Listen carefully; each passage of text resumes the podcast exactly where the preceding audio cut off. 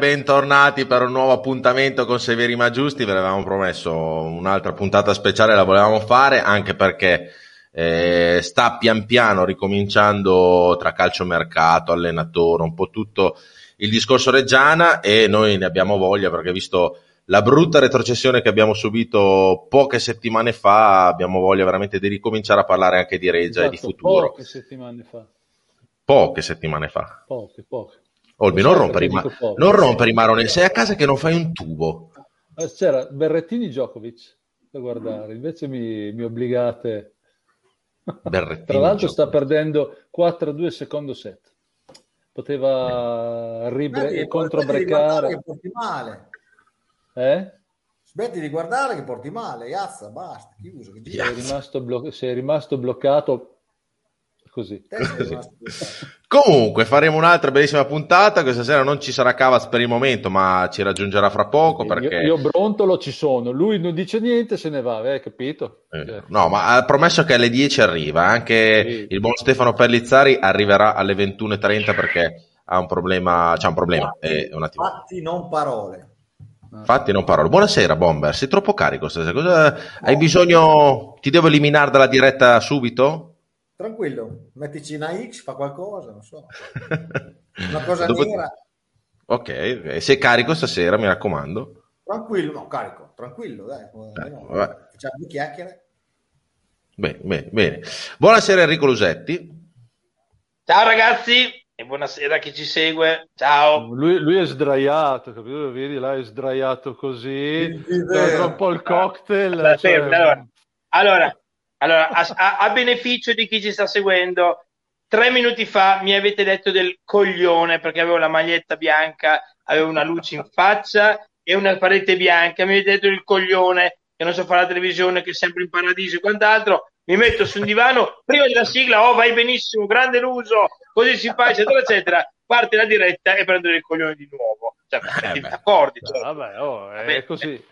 Mai fidarti, mai fidarti l'uso di noi. È il bello delle dirette, lo sai che l'uso delle dirette alla fine è tutta una, una fantomima, eh? quindi a parte le offese che facciamo al bomber, che quelle veramente le pensiamo e pensiamo queste cose qua. Quindi. Buonasera Olmi. Buonasera. Ma avevate promesso Mari e Monti per stasera, invece c'è Lusetti come... Ma dai, cioè, sarà, sarà, sarà, mica una trasmissione seria questa. Ma quando è che chiude? Non lo so. Okay. Allora, noi no, non sappiamo, la prossima settimana dobbiamo sentire il presidente Carmelo Salerno e direi che se nel caso dovesse venire no, lui come ospite... ha telefonato a me e ha detto che non c'è. No, non si sa, non si sa. Noi lasciamo la porta aperta, se il presidente vuole venire qua a fare l'ultima puntata per anche un po' parlare di, di futuro, soprattutto di futuro. puntata. Ce ne saranno no. altre 50 quest'estate di no, puntate, no, ma va. No, dai, non è vero, si va in ferie anche. Eh, sì, sì, il Bomber mi ha promesso che anche dalle ferie sarà sul lettino a fare le dirette, quindi nel caso possiamo programmare anche delle dirette, però no. La prossima settimana, se ci sarà il presidente o delle novità eclatanti, faremo l'ultima, poi anche noi andremo in ferie, quindi vedremo se fare qualche, qualche cosina, una puntata o due ad agosto, fine agosto, vedremo. Comunque questa ipoteticamente è, è, è ehm, la penultima o l'ultima. E stasera dovevamo avere come ospite Riccardo Martinelli. Ci eravamo messi d'accordo con lui in privato perché eh, da ignoranti quali siamo non sapevamo che i contratti non è che finiscono quando la stagione è finita, ma finiscono il 30 giugno, c'era anche passato per la testa, cioè mi era passato per la testa questo, questa postilla, quindi onde evitare, ho sentito anche il presidente Carmelo Salerno, onde evitare eh, gelosie, casini vari, giustamente con giornalisti che eh, ne fanno del, della carta stampata il loro lavoro e non avendo la, l'opportunità da, dalla Reggiana di avere altri giocatori per avere interviste, noi non è che siamo più avanti di loro o eh, più cos, abbiamo deciso di rimandare questa puntata in modo da non eh, avere, dei, avere, dei, problemi sia con la Reggiana che con i giornalisti. Insomma. Quindi siamo tutti alla pari, abbiamo un giocatore di un'altra squadra, quindi siamo perfetti. Ringrazio Martinelli che ha detto che quando riuscirà a venire verrà molto volentieri e quindi niente, si parte. E partiamo direi con un argomento che abbiamo visto anche sui social che sta toccando molti tifosi, ne abbiamo parlato anche noi nella nostra chat, io con Illuso prima di fare la trasmissione, che è questo ehm, Generazione S. Generazione S che è questo progetto del Sassuolo Calcio che sta coinvolgendo tante realtà sportive eh, provinciali, diciamo, di, di Reggio provinciale e non, di Reggio, di Reggio Emilia, e che secondo noi sta incominciando un po' a darci, a darci noia, ecco, poi dopo dite, dite la vostra, casomai partiamo dall'uso, che ne abbiamo parlato anche prima, soprattutto parliamo anche del progetto Aurora, che sarebbe quel, quella società eh, con circa 300 tesserati che la Reggiana non ospiterebbe per l'amor di Dio perché i campi, ricordiamo di Via Agosti, eh, sono della Curia dati al comune e il comune li darà alla Reggiana che la Reggiana darà anche la possibilità a Progetto Aurora e ehm, football americano per gli allenamenti ai campi di Via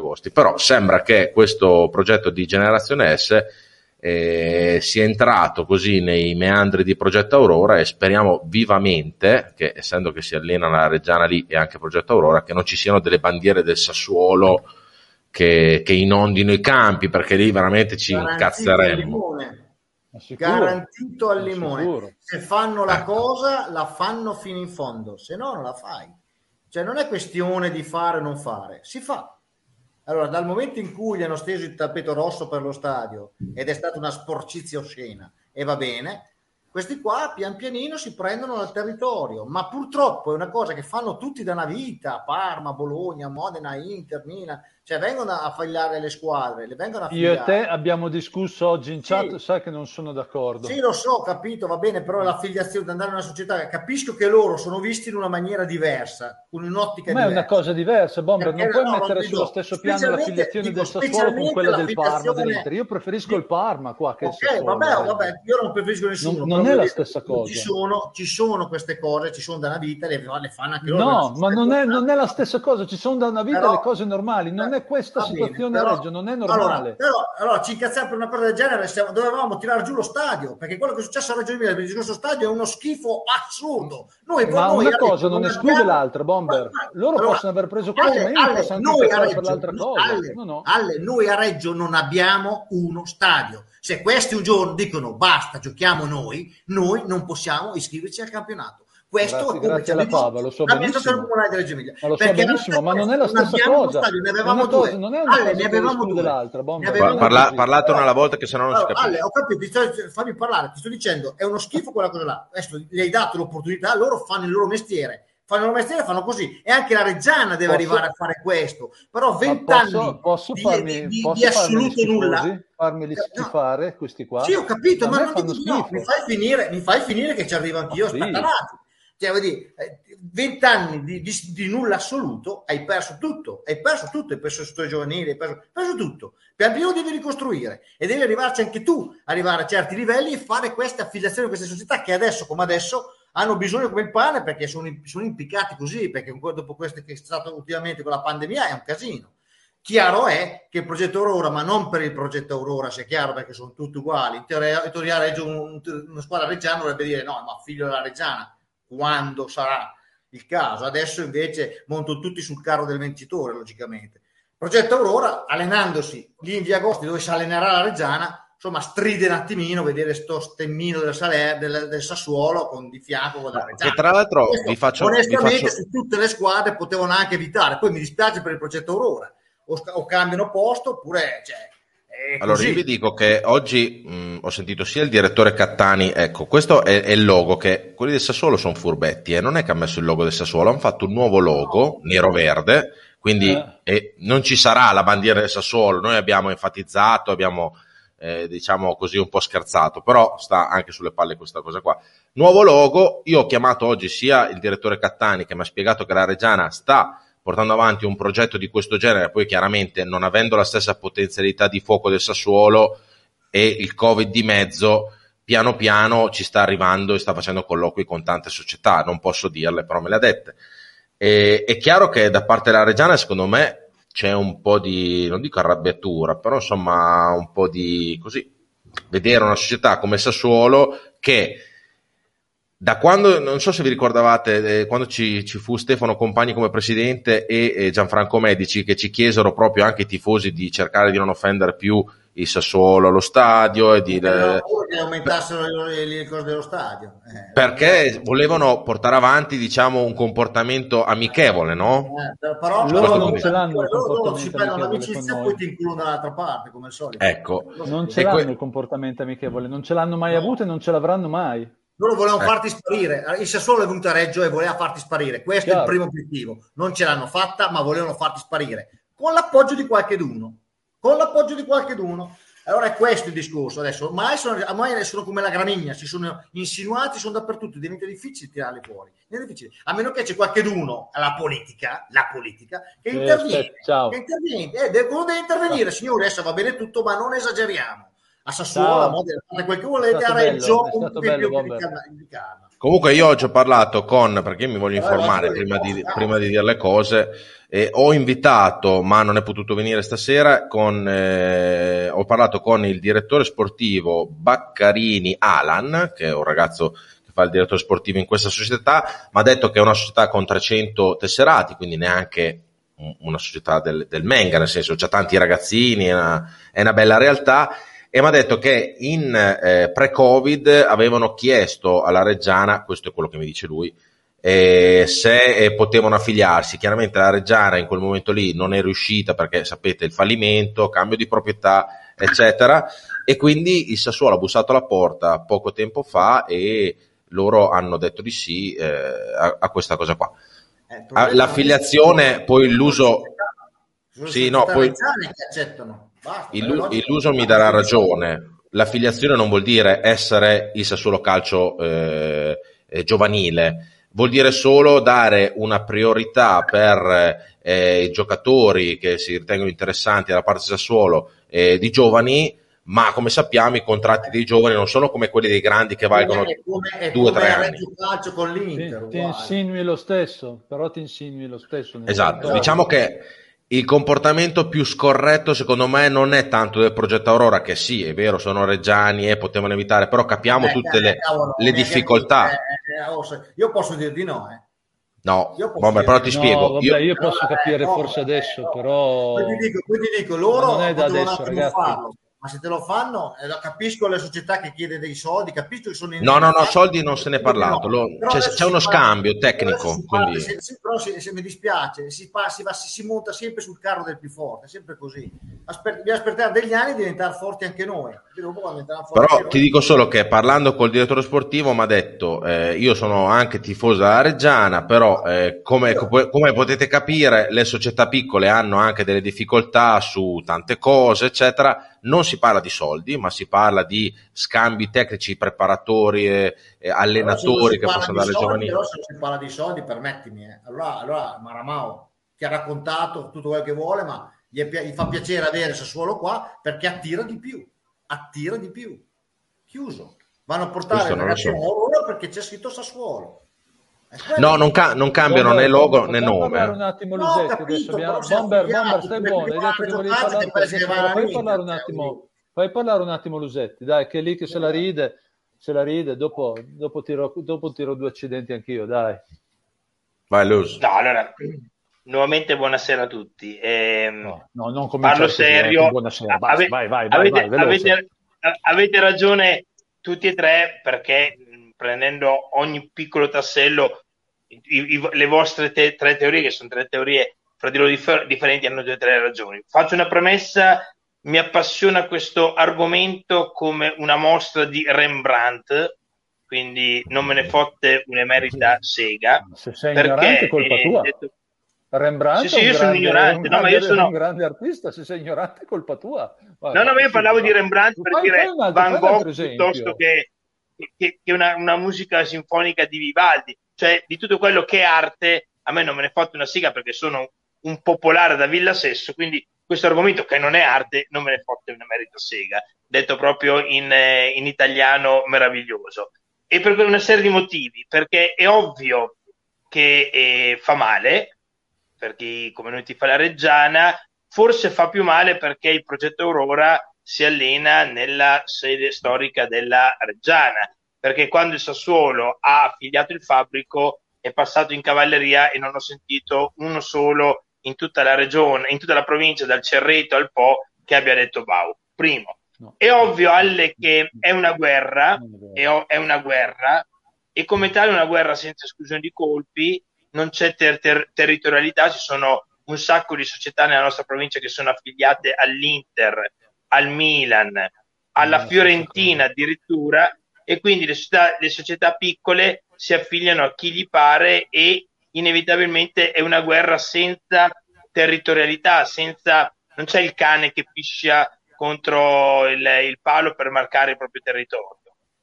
A me interessa lo zero perché il settore giovanile, mi sono preso su delle valangate di insulti quando lo dissi anni fa delle tricolore, ma non cambio una virgola la mia opinione, per me il settore giovanile conta come il due di coppe quando comanda a briscola. Io il settore giovanile, se fossi nella Reggiana e so che attirerò gli strali di tutto il mondo, ci, invest- ci investirei 10 euro, 20, 50 sì, però, all'anno però. Eh, l'uso, l'uso, all'anno. Capisco, Perché capisco se, dici, però... se voi, no, aspetta, eh, scusa Bomber, finisco il discorso.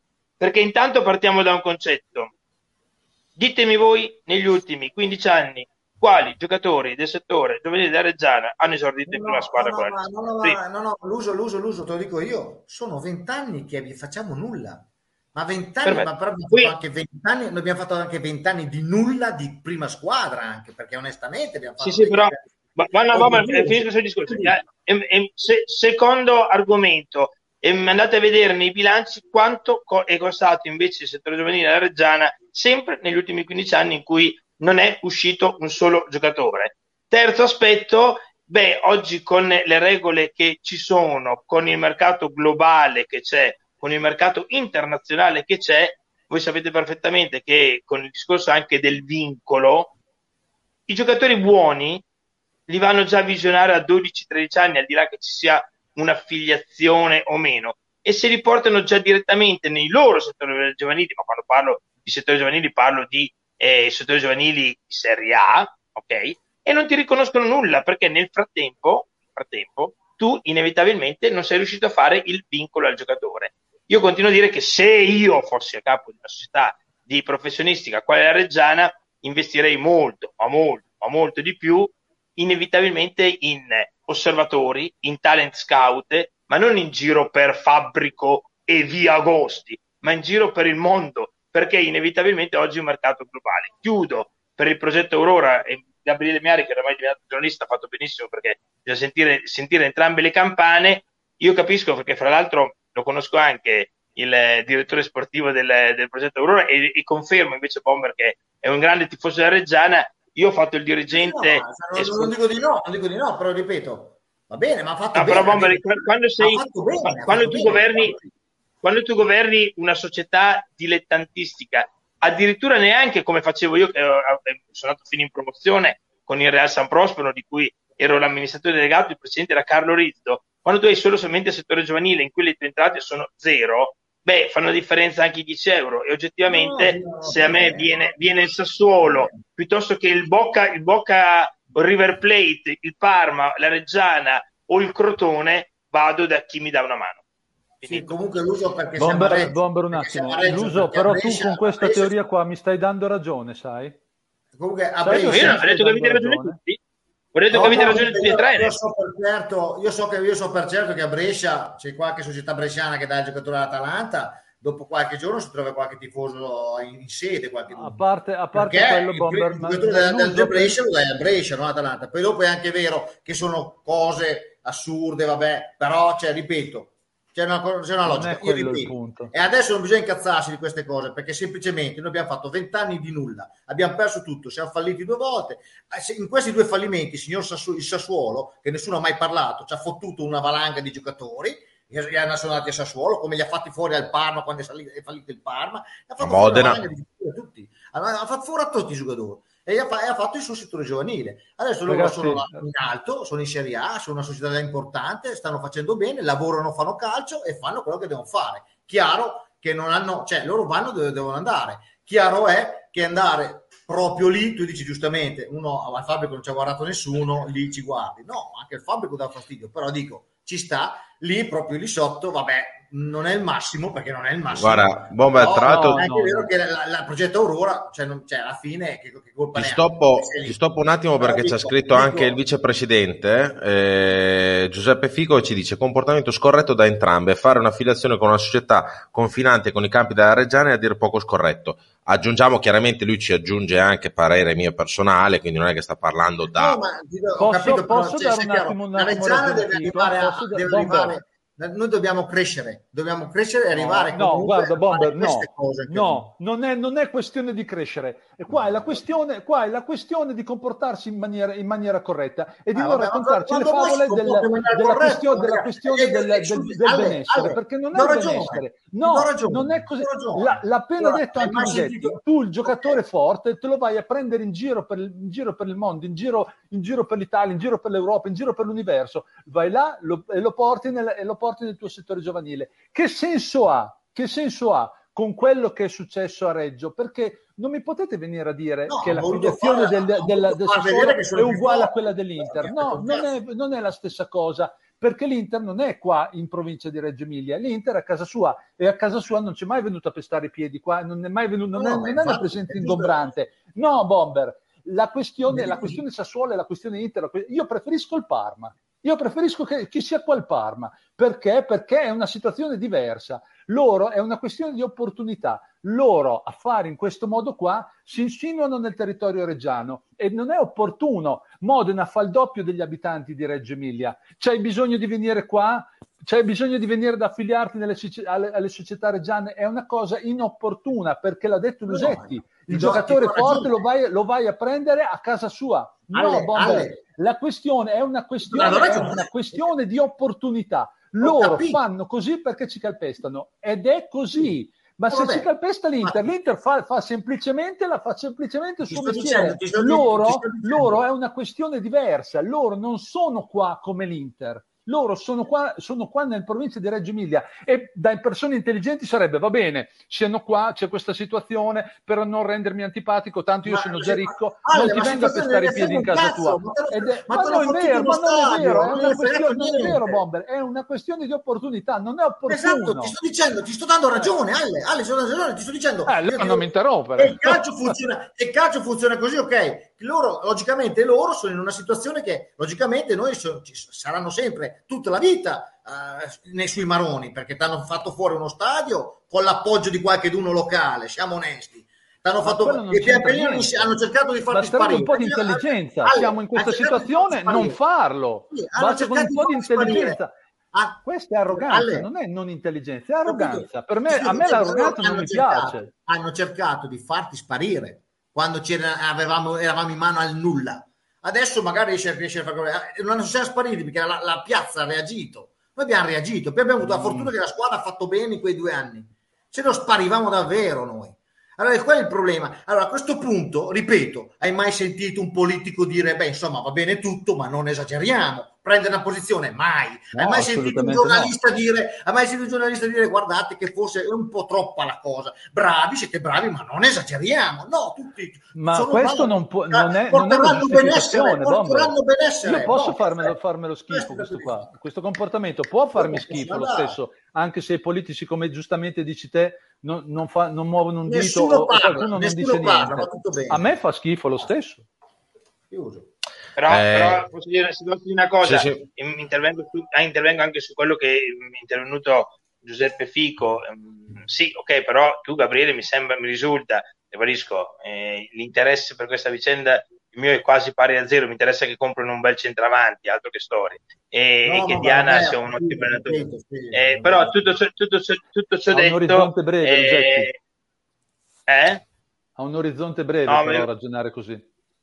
Ma sì, sì, sì, no, infatti per me è brevissimo perché proprio a me eh, ho una mia teoria sul giovanile che non, non mi toglierà dalla testa nessuno al mondo. E so di essere antipopolare così, ma è la mia testa e, no- e non me la cambio neanche su queste cose che non ho convinzione. E poi sono fragata anche dai fatti, ribadisco, 15 anni senza un giocatore in prima squadra e costi del settore giovanile di milioni di euro, quindi eh, poi se qualcuno Eh, ha, ha- eh, ha lui- ha l'ardire di, di- di- di smentirmi, mi sa che sia un attimino suonato. No, volevo solamente una cosa, visto che tu Giuseppe e Gabriele hai sentito, hai, hai sentito anche l'altra campana, però se l'altra campana ti dice e ribadisco, a me non me ne frega assolutamente niente della vicenda, ma Santa Cabanti dice, noi abbiamo chiesto alla Reggiana di affiliarci e loro ci hanno detto adesso non abbiamo tempo, non aspettate un attimino, beh se mi bussa alla porta un altro io ci vado dall'altro. Cioè se io busso alla porta di una fanciulla e la fanciulla mi dice no aspetta, eh, aspetta fra tre mesi, aspetta che guardo se mi passa e ne trovo un'altra, io dall'altra se ho certe necessità corporali e in questo caso una società dilettantistica amatoriale, qual è il progetto Aurora, ha bisogno anche di 10 euro, beh, se non vado da Tizio, vado da Caio. Cioè, allora, se Giuseppe no, allora, interviene no, e se è vera, e vera la versione e se è vera la versione del progetto Aurora sulla quale non ho dubbi perché è una società che fra l'altro conosco molto bene è fatta da persone serissime se loro dicono signori noi siamo qua ci vediamo tutti i giorni perché siamo qua perché stiamo dividendo gli stessi campi se è vero, ma io non ho dubbi di dire che uno dica delle, delle bugie, perché sarebbe facilmente smentito. Ti dico, ascolta, ci affiliamo e tu mi dici aspetta, beh, se mi busso la porta un altro, vado dall'altro. Vi ricordo Però, che i bilanci delle società amatoriali ti, fa, ti posso fare è decisiva anche una cena. Eh, certo. Ti posso fare una domanda? Però se Chris aspetta la Juventus... Bomber, faccio una domanda a Lusetti. Faccio ah. una domanda a Lusetti. Tutto questo, tutto questo ciò premesso, io posso, posso, nonostante tutto, essere, essere, insoddisfatto per un comportamento arrogante e prepotente, nonostante tutto. Certo. Ah, boh, assolutamente allora sì. siamo a posto certo. così, possiamo parlare di altro adesso. Assolutamente sì. Sai, però, Ale, sai qual è il problema? Che al Sassuolo Calcio non gliene frega niente perché il, comportamento, il padre dei comportamenti arroganti l'ha fatto quando ci rubò uno stadio. Quindi questa qua è una pagliuzza. noi però smettiamo, il progetto Aurora al Fabrico rispetto... però diventano anche bravi. Se noi smettiamo rispetto alla trave di uno stadio. Tifosi, se noi però smettiamo sì. di indignarci noi tifosi, faccia, li facciamo passare tutti in cavalleria. Almeno noi continuiamo oh, a dirle queste cose. Almeno No, no, leggo... alle, bisognerebbe, alle, la tua reazione, scrivere qualcosa la tua reazione, sui giornali, la tua reazione è correttissima. La tua, la, alle, la tua reazione è giusta e corretta. Per qualcuno quella può essere una priorità, rispettiamo anche chi per, come sottoscritto, la priorità è che si compri un centravanti che si riporti in Serie B. A me, eh, del settore posso... giovanile, delle affiliazioni, il progetto Aurora sarà Aspetta, anche una visione a breve termine, ma non me ne frega niente. Allora, abbiamo Stefano sotto che adesso lo colleghiamo, vi devo leggere i messaggi che dopo cambiamo completamente argomento. Stefano no, arriva, ti metto... Una cosa sull'uso, due secondi. No, io Veloce. do ragione all'uso, bisogna comprare il centravanti, poi vai, basta, alla fine, eh, punta con lei, la prima squadra, perché alla fine chi traina è la eh, prima una squadra. Una cosa non esclude l'altra, eh, però, però, logico l'uso, una cosa non logico, esclude l'altra. Però è logico l'uso che il settore giovanile non è che non conta niente, perché sennò l'Atalanta oggi non farebbe quello che fa se non avesse avuto il settore giovanile importante che tutti gli anni portava dentro, portava dentro cioè c'è il dare, dare l'avere, insomma, però ti dico, c'è da fare il settore giovanile, perché per crescere anche come società devi fare anche quello lì, eh, allora voglio dire, queste sono situazioni che sono un po' ambigue. Poi ripeto, l'Atalanta ha un bilancio da 51 uso, milioni di euro, uso. non grazie al settore giovanile, alle, non gra- eh, scusa Bomber, non grazie al settore giovanile, non diciamo, scusa, non diciamo delle eresie, o per tanto dire delle minchiate. L'Atalanta ha incominciato ad avere un bilancio dorato, un bilancio dorato quando è andata in Champions League, cioè quando sono arrivati i contributi dell'UEFA, perché l'Atalanta, l'Atalanta non è che ha fatto i bilanci dorati col settore ha fatto le squadre, sì, però ha fatto squadre per 30 anni col settore giovanile. 30 anni l'ha fatto col settore giovanile. Mia no. Allora ti sto dicendo, ti dico, non dico venuti come l'Atalanta, però però secondo me dico, dico semplicemente e loro fanno il Sassuolo comprerai Emanuele però non è che fanno cose strane fanno il suo mestiere. Bomber stoppati c'ho messaggi da leggere. devo leggere i messaggi e poi c'ho Stefano che Ste se mi, se mi senti gira il telefono perché ti vedo storto. Eh, ti vedo io dalla regia Perfetto, così vai bene. Allora, leggo due o tre messaggi, poi cambiamo completamente argomento che c'è il buon Stefano che ci sta aspettando. Allora, ciao ragazzi, intanto al Sassuolo non potrà mai sfrattare la Regia, non vorrà mai urtare i tifosi reggiani ancora di più. Poi un'altra cosa, il Carlino oggi ha scritto che il mister abiterà vicino a Cavazzoli, vuol dire che in via Agosti non ci andiamo più? No, non è vero, ci andremo in via Agosti. Ci andremo. Forse. E, Alessandro Morini, vado, vado veloce con i messaggi. Deve intervenire il pubblico come a Modena. A Modena hanno, li hanno spazzati eh, via. A Modena, credo, questa è una mia deduzione, eh, li hanno spazzati via perché erano già interessati a Reggio e quindi hanno cambiato completamente città. Perché sennò potevano insediarsi anche a Modena. No, potevano prendere lo stadio, non gliel'hanno dato. Non gliel'hanno dato, cioè non, non sono riuscito a prendere. Per fortuna loro. Eh, ragazzi, la Reggiana però è assente su queste cose. Se la Reggiana non ha progetti sul territorio, è ovvio che si muovono altri anche su questa cosa posso rispondere perché ho parlato con Cattani, la Reggiana si sta muovendo, però è chiaro che se mettiamo a, a confronto le due potenzialità di fuoco, diciamo, delle due società, è chiaro che la Reggiana è, è, ci vuole del tempo, ci vuole è più piccola, ci vuole del tempo, siamo falliti da poco. Bon, basta, e, ehm, Andiamo avanti con i messaggi. Il problema, Bomber, è che un genitore, se sa che la squadra è associata al Sassuolo, che è in Serie A a un certo punto di, di, di forza e blasone, allora fa piacere più della Reggiana, che ragione, sappiamo ragione, che non cura il dovere del settore giovanile. Anche se e... devo, dire che, devo dire a un genitore che non è che andando nel Sassuolo diventi un campione per forza. Eh. No, Uno assolutamente. campione perché le bon. Io perché... Poi Marco, Marco Renieri. Squadra cioè, ho visto della gente che è partita nella Reggiana, ha fatto carriera, la gente che è partita nel Parma oppure nella Juve e ha smesso Zuger. Perché quando Vabbè, fammi andare avanti con i messaggi, se no ti ammuto. No, perché c'ho Cavaz che è arrivato, che lo vedo, quindi devo metterne due.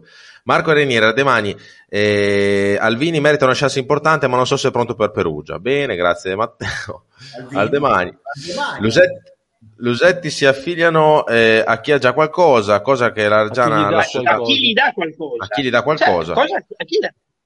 Signori, ma, ma, signori, ribadisco, eh, Gabriele, un secondo. Io ho fatto il dirigente del San Prospero, Real San Prospero, facciamo i conti con le, il, se, veniva, se veniva il Sassuolo a chiedermi Una di affiliarmi, io gli dicevo di sì. Io gli dicevo di sì. Io vado, vado in, curva, in curva dal 76, ma se la Reggiana eh, non mi caga, se la, o, o se la Reggiana mi offre tre palloni e Sassuolo mi offre dieci allenatori e un corso, a, un corso a Cesenatico e magari mi dà anche due istruttori preparatori tecnici, io mi affilo a Sassuolo. Oh, ma stiamo scherzando? Questo è un mercato, prima. Seconda cosa, i problemi grossi non sono l'affiliazione del progetto Aurora. Il problema grosso è che il 31 maggio la Reggiana ha pagato un assegno, visto che abbiamo parlato di Ardemagni prima, di 25.000 euro netti al mese ad Ardemagni. Quelli sono i problemi veri della vita. Ether che il progetto Aurora. Stefano Zanardi, la Reggiana, no, ciao Cavaz. Buonasera, eh, no. Ripeto il concetto di prima però Lusetti, una cosa non esclude l'altra. Cioè non Ragazzi, c'ho Pellizzari sotto problema, che mi sta aspettando da un quarto allora d'ora. l'altro lo lasciamo, si possono affrontare tutti e due. Sì, infatti mi aspettavo che ci fosse già l'ospite, invece... Eh no, adesso, adesso arriva. Allora, Stefano Zanardi, leggiamo gli ultimi 3-4 messaggi. La Reggiana attuale sta pagandogli per gli errori di gestione nei vecchi rapporti con le società dilettantistiche fatti dalle vecchie proprietà. Può essere, può essere, però c'è.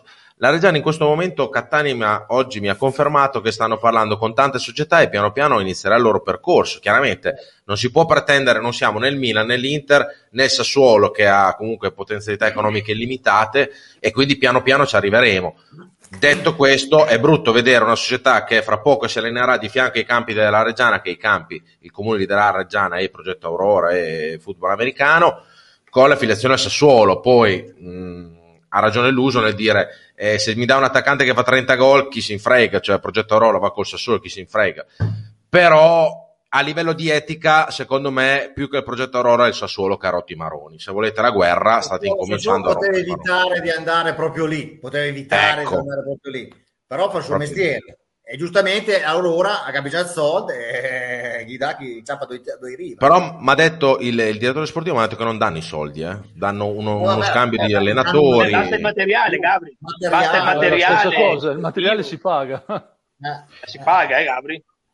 Eh, Davide Ferrari, se non hai soldi devi puntare sul, sul, sul settore giovanile, in categoria superiore c'è l'obbligo eh, nelle rose di prima squadra di avere almeno quattro giovani cresciuti nel settore giovanile.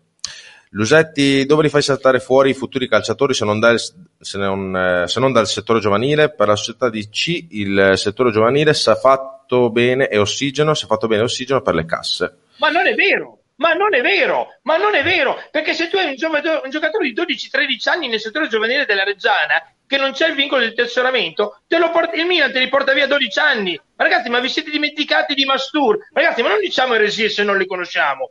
Se uno è bravo, manda il talent scout in eh, Olanda, in Congo, in Bangladesh e prende il ragazzino. Ma noi ci siamo fatti scappare, ma ragazzi, non diciamo delle stupidate se non le conosciamo e mi fanno anche arrabbiare. Noi ci siamo persi un giocatore che va in Champions League, che è arrivato su un barcone probabilmente, che ha fatto un anno a bocca barco. Un anno a bocca barco. Ok? Traoré. E ce lo siamo fatti scappare per un motivo molto semplice. Ma se ne è fatto scappare anche il bocca barco, ma se ne è fatto scappare perché c'è un problema di, anche di tesseramenti, di vincolo, di età E quando tu hai 12-13 anni, questo è un ragazzo che aveva un po' di più, non si sa neanche quanti anni abbia perché è arrivato eh, in maniera, eh beh, poveretti, si sa, eh, cioè, non è che ci raccontiamo le favole. anche fratello. Eh, eh. no- non è colpa loro. Ma quando 12 anni- ma ragazzi, sì, continuiamo col settore giovanile. Continuo a ribadire, andiamo a vedere quanti giocatori la Reggiana ha messo in prima squadra e quanti giocatori ha venduto incassando soldi per il settore giovanile negli ultimi 15 anni. No, zero. Allora, Io- l'Ud- io lo l'Udinese so. parlavano che l'Udinese aveva il ultimi 15 settore giovanile. Sai chi c'è il settore giovanile? Ce l'ha il Barcellona, ce l'ha il Real Madrid perché hanno le cantere che a 6-7 anni tengono il bambino 24 ore, lo fanno giocare 20, lo fanno studiare 4, lo insegnano educazione. Ma mia la Reggia, ma, le- ma neanche la Juve. Quanti giocatori del settore giovanile della Juve che spende milioni di euro all'anno vanno a giocare in prima squadra nella Juventus? Quanti nel Milan? Quanti nell'Inter? Ma, ma va là. Sì. Ma mi, sento, No, sento ma dire no, delle cose che non è, non è indispensabile, l'importante è la prima squadra che traina anche il settore giovanile. Dopo il settore giovanile, Oh, pian- bravo. pian, pian pianino, pian pianino il settore giovanile comunque lo devi far crescere perché comunque è sempre un, un- un fiore all'occhiello che hai come società. Leggo gli ultimi messaggi che intanto si è staccato un attimo il collegamento con Stefano, non lo vedo più, però gli ho mandato un messaggio. Ok, si è, ok, è ritornato. Niente, allora, visto che eh, guardo se è arrivato Ste. Niente, ancora sotto non lo vedo. Leggiamo gli ultimi due messaggi. Eh, Massimo Casoli, Sassuolo è da sempre scorretto, ma in Serie C il settore giovanile, ahimè, è un peso economico. Solo le società di A e B possono Toglimi un attimo, per favore. Via. Ok, allora andiamo a vedere se è arrivato Ste. Ste, non ti vedo, ancora non ti vedo, prova casomai a ricollegarti. Daniele Bonaccini, è poco elegante il gesto, ok adesso ti vedo, è poco elegante il gesto con il progetto Aurora, ma da quello che vedo seguendo mio figlio di 13 anni è così un po' per tutti, lo fanno tutti e noi siamo un po' indietro purtroppo. Bene, ragazzi, cambiamo completamente argomento perché abbiamo il buon Stefano Pellizzari con noi e direi che possiamo presentarlo così. Tutti abbucchiati dentro, palla bassa sul primo palo, girata in porta da Pellizzari, una girata fulminea, quella del numero 3, 38 sul cronometro, il Legnago acciuffa la vis, 2 a 2 al Benelli. che hanno il rendimento più diverso nei secondi tempi. È la squadra che più migliora. Attenzione a destro! È un gol incredibile quello di Pellizzari che trova il gol. Questo è un gol che non si prende. Ciao, Grande Ste. gol. Stefano, ci sei? Mm. Non c'è, si è bloccato. Lo vediamo un po' bloccato. si è bloccato. Ste, prova a ricollegarti perché casomai con la rete del telefono, non so se sei col wifi perché ti sei bloccato niente, adesso lo, lo- lo- lo aspettiamo, lo aspettiamo. Beh, quindi chi è che mi fa, è che mi fa un riassunto? no? È che mi fa un riassunto di quello che è stato detto finora? Cioè, Non solamente per il discorso del, del. Sassuolo, del, dell'S, l'S, la, come cazzo si Ah, la generazione... Arrogante che ci ha Generazione fatto un regalino, sì, generazione che- l'ultimo regalino che vi ho messo sulla chat. Ci ha fatto quel regalino lì, Esatto. Ah, ho capito. Lottatore. ok? A posto. Beh, insomma, non sarebbe la prima volta eh, No, no, no, Allora, infatti, secondo me cioè- devo prendere la misura più grande.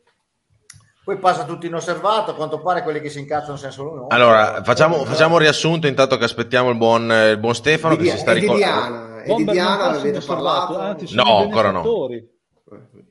Benefattori. No, ancora no, a parte che o- o- o- Olmi è scatenato, Diana. eh. Olmi stasera è Su scatenato. queste cose qua, su queste cose No. qua mi incazzo, sulle altre Cioè, non me ne frega un cazzo, su queste il- cose qua mi incazzo veramente. Con Il bomber- credenza- che te lo mettano in quel posto e tu debba anche sorridere e dire grazie. E io quelle cose lì non le concepisco. Cavaz conta che abbiamo fatto i primi quarto d'ora col bomber che parlava, il Olmi che andava sopra il bomber, il bomber che andava sopra Olmi e, e io e Luso guardavamo. Tutto nella norma, dai. Tutto nella norma. Quanti angioletti sono partiti? No, ancora no, ancora, ancora Perché niente. siamo stati bravi, vero Bobber? No, Eh, sì, perché eravamo talmente incavolati che non, non, sparavamo. No, no, incavolate, giusto, uno fa il suo mestiere, loro fanno il suo mestiere, solo che logicamente Non mi provocare. Stadio, dopo non tutto, mi allora fanno anche Non è giusto che facciano il loro mestiere, lo puoi fare ovunque. No, lo puoi eh, fare ma ovunque, è questo che mi fa incazzare. volte. C'è un ca- oh, c'è un casino che non si capisce niente. Sì. Allora, vi spiego, Olmi, stai esagerando. Quando parla il bomber, Tes. Bomber, quando parla Olmi, Tes. Eh, no, Oh, stavo parlando parlano io insieme. No, invece è bello così. No, perché non si capisce un tubo. Un È tubo. bello que- è E se ve lo dice bellezza- Cavaz, che è da secondo me 15 anni che fa della radio, oltre che a me che mi ha portato dentro, che io non ho mai fatto radio, vuol dire che non si capisce proprio un cazzo. Beh, diciamo che qua, i, qua i, fondam- i fondamentali qua mancano proprio. Cioè. Eh. È fondamentale. invece noi siamo oltre i fondamentali. Voi non avete capito, noi siamo non si moderni, capisce siamo oltre, allora è siamo la al di là. trasmissione. Siamo al di là. Senti, vabbè. No, ma lo- gliel'ho appena detto a Olmi, niente, no. Comunque l'uso, fatti pure i cazzi tuoi, tranquillo. No, sai perché? No, Sta no, guardando datemi, il Pino Leffe datemi due minuti Alessandro. poi vi dico. No, no, Ok, datemi ok. due minuti poi vi dico. Vai, vai, vai. aspe- Intanto stiamo aspettando, vabbè, il bomber va via. Stiamo aspettando Pellizzari che si sta ricollegando dal computer. Allora, facciamo un Intanto il sunto, dai. set Berrettini Djokovic tre pari. Bene. Un sunto della situazione, eh, come sapete eh, Sassuolo col progetto S sta un po' andando in tutte le società sportive dilettantistiche eh, con, con i giovani in giro per Reggio e Provincia, quella che ci è balzata un po' all'occhio è questa che è un'affiliazione col progetto Aurora che sarà, come sai Cavaz, una delle squadre che andrà a giocare ai campi di Via Agosti fianco alla Reggiana. Ci sembra una cosa un po' assurda, però è così. Verrà presentata martedì 15 giugno, quindi la prossima settimana, e alla fine, diciamo, con la festa del, del- del progetto Aurora con tutti i giovani, è una società che ha 300 affiliati, quindi tanti tanti giovani. Speriamo, speriamo che ci sia un ripensamento. Io spero non tanto del progetto Aurora, che essendo una società piccola ha bisogno eh, di una mano, diciamo, da, da società un po' più importanti. Speriamo da Sassuolo che, incomincia, che incominci veramente a non mettere più tutta questa zizzania perché sono cattiverie, come dice Olmi, dopo incattivisci la Ma gente. prima o poi la paghi, eh, a fare le cattiverie prima o poi la paghi. eh. Prima Ah, o poi beh, arrivi a pagarla. Però comunque devo dire che la Poi, progetto una anche inutile. lavora bene, eh. lavora bene, sono bravi. Non dico davvero. Sai, i cattiveria, loro fanno il loro, fanno il loro lavoro. eh. Eh, esatto, no, Beh, ma- come, fanno, fare come, fanno tan- come fanno tante altre squadre, eh, Sì, no, no, ma- l'Inter, il Milan, il Parma, cioè lo stesso Lo Parma. dico anche a te, Cavaz, che sei arrivato Modena. tardi, non è la stessa cosa. Beh, Però so, se lo, fa il, cioè, non so, se lo fa il Parma va bene, cioè, Sì, No, dovremmo essere più incazzati col no, Parma. però, cioè, no, eh, esatto, non è quello, cioè, secondo me ha ragione Cava, cioè, le- è sempre stato fatto, il calcio è fatto così, le affiliazioni ci sono sempre state. Cioè, anche Ma non in una una situazione come la nostra. Reggio che mi ha senso. non, come non- della non in una situazione come la nostra, Però- Bomber. sì, però È una questa situazione è una situazione- diversa. Ti capisco, ti capisco, però a un certo punto... Fermi tutti. problema, il, problema, il, problema, il problema è che il settore giovanile della Reggiana non esiste più da almeno 25 anni, è stato tutto smembrato più e più volte, quindi ovvio che Sì, i, però cocci, adesso devi, devi rinascere, basta. i, i chi non li ha è che- presi? Eh. Scusate, non, non è che non vi cago come, non è che non vi cago come scrive questo ragazzo. E per rispondere alla minchiata scritta prima da qualcuno e da tanti avallata così come perché uno ti tira a indovinare. Eh, Intanto saluto Stefano. Stefano. Buonasera, scusatemi. Ciao Stefano, Ciao. ciao. Ciao. Ciao. Vi, vi- vi racconto perché lo sapevo, ma volevo dirvi esattamente i nomi delle squadre. Il tanto decantato settore giovanile dell'Atalanta, che quando parli di questo sembra che parli delle miniere del Klondike. I giocatori che hanno prodotto le, le maggiori plusvalenze dell'Atalanta sono Cristante, settore giovanile del Milan, Pellegrini, settore giovanile della Fiorentina, Preso Pessina, settore giovanile del Monza, Preso quando? Spinazzola, presi quando? settore metti giovanile anche- del Siena anche- e poi della Juve. presi però. Di quando Ma sono stati Do- presi. dopo, anche, però. dopo Luso, e super pagati, dopo e super pagati. Oh, ottimo, grande settore giovanile d'Atalanta. No, vabbè, Vai, vabbè. yeah. Eh, dai, dai, Montolivo, Pazzini, Yeah. Fratelli Zenoni, Vai, yeah. avuti, dai. No, no, dai. ma In- settore giovanile è quando, decisivo. Inzaghi, Io, Vieri. io- io an- andrei là a fare un sit-in contro il progetto Aurora. Se- continuiamo a difendere il. Sassuolo. No, Stefano, se-. Stefano, sei entrato in una gabbia di matti, ti chiedo scusa, eh, perché stasera c'è veramente... Quello che anch'io sono un matto, lo sai. eh. Sì, sì, sì, lo so. Ah, a, proposito di, a proposito di Matt, Bomber Tese. No, Eh. voglio dire, il gol, il gol che ha fatto lui, eh, quello non si prende, sembra quello No, di quello- Vicenza che abbiamo preso noi, ma quello lì non si prende davvero, quello è andato veloce. Quello è un Ma gran che- gol, quello di Vicenza, mm, così così. Questo Mm, qua, eh, Vicenza quello a. Cesena è stato un grandissimo Che, ca- gol. che cannella hai tirato a Eh, Cesena? Ma sei Ma matto? pensa, pensa che ero appena entrato e dentro di me mi sono detto, ma proprio appena entrato, eh, calcio d'angolo, ho detto, ti immagini se mi arrivasse palla e la tirassi sotto l'incrocio? Così, eh, te lo giuro. Oh, finito di pensare. Cioè, proprio a- all'ignoranza totale. E io dovevo prendere qualche piccione fuori dal Manuzzi, invece è andata, è andata lì. Grande. Ascolta- è il profumo della vita. Eh sì. Ascolta, Ste, ma eh, visto che hai giocato in Serie C e noi purtroppo ci siamo ripiombati, quest'anno hai trovato degli arbitri indegni come Enrico Lusetti che è qui con noi.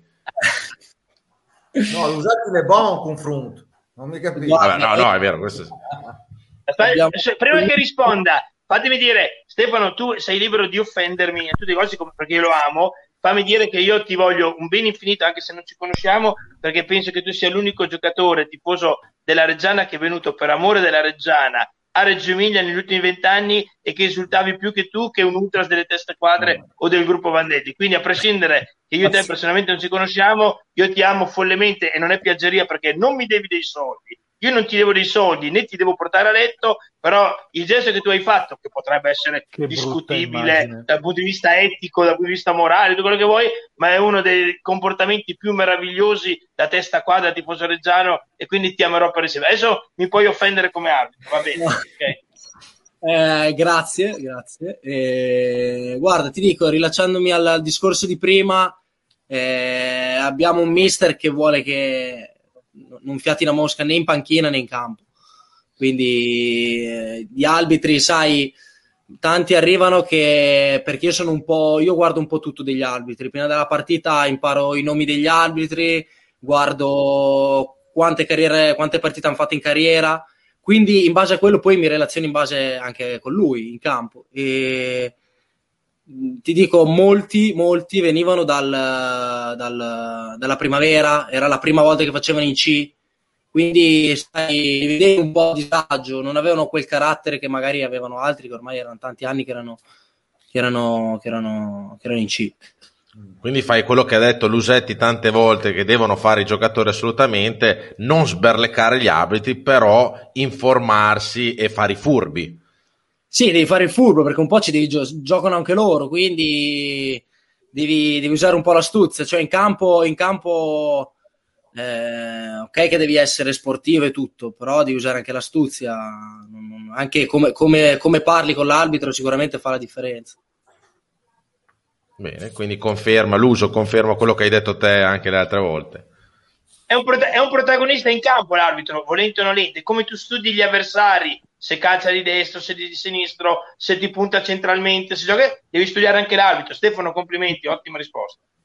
Grazie. Compriamolo, compriamolo subito. Vabbè, Eh, tra già l'altro- comprato una volta. Io lo prenderei. Eh? Sì, sì, poi lo facciamo andare a Modena, fa un gol come ha fatto contro Cesena, perfetto. Perfetto. Tra l'altro, eh, volevo ringraziare il, l'addetto stampa del Legna- Legnago, giusto? Sì. Ok. Perché io sono andato a Legnano con Lusetti per rincorrere quell'altro imbecille dell'arbitro di Siena, Ah, quindi mi sbaglio sempre Legnano, Legnago, eh, che è stato gentilissimo che ti ha dato l'opportunità di, di essere qui con noi stasera. Ehm, parliamo un po' della tua esperienza quest'anno in questo Legnago. Due gol all'attivo, salvezza. Eh, obiettivi centrati tutti, quindi è stato un anno è iniziato benissimo, perché è iniziato benissimo sia dal punto di vista personale che con la squadra, perché comunque eravamo neopromossi, però comunque a nomi c'eravamo, a nomi c'eravamo e siamo partiti benissimo anche contro le grandi, con la Triestina abbiamo vinto 3-0, Padova vincevamo, poi all'ultimo abbiamo preso gol.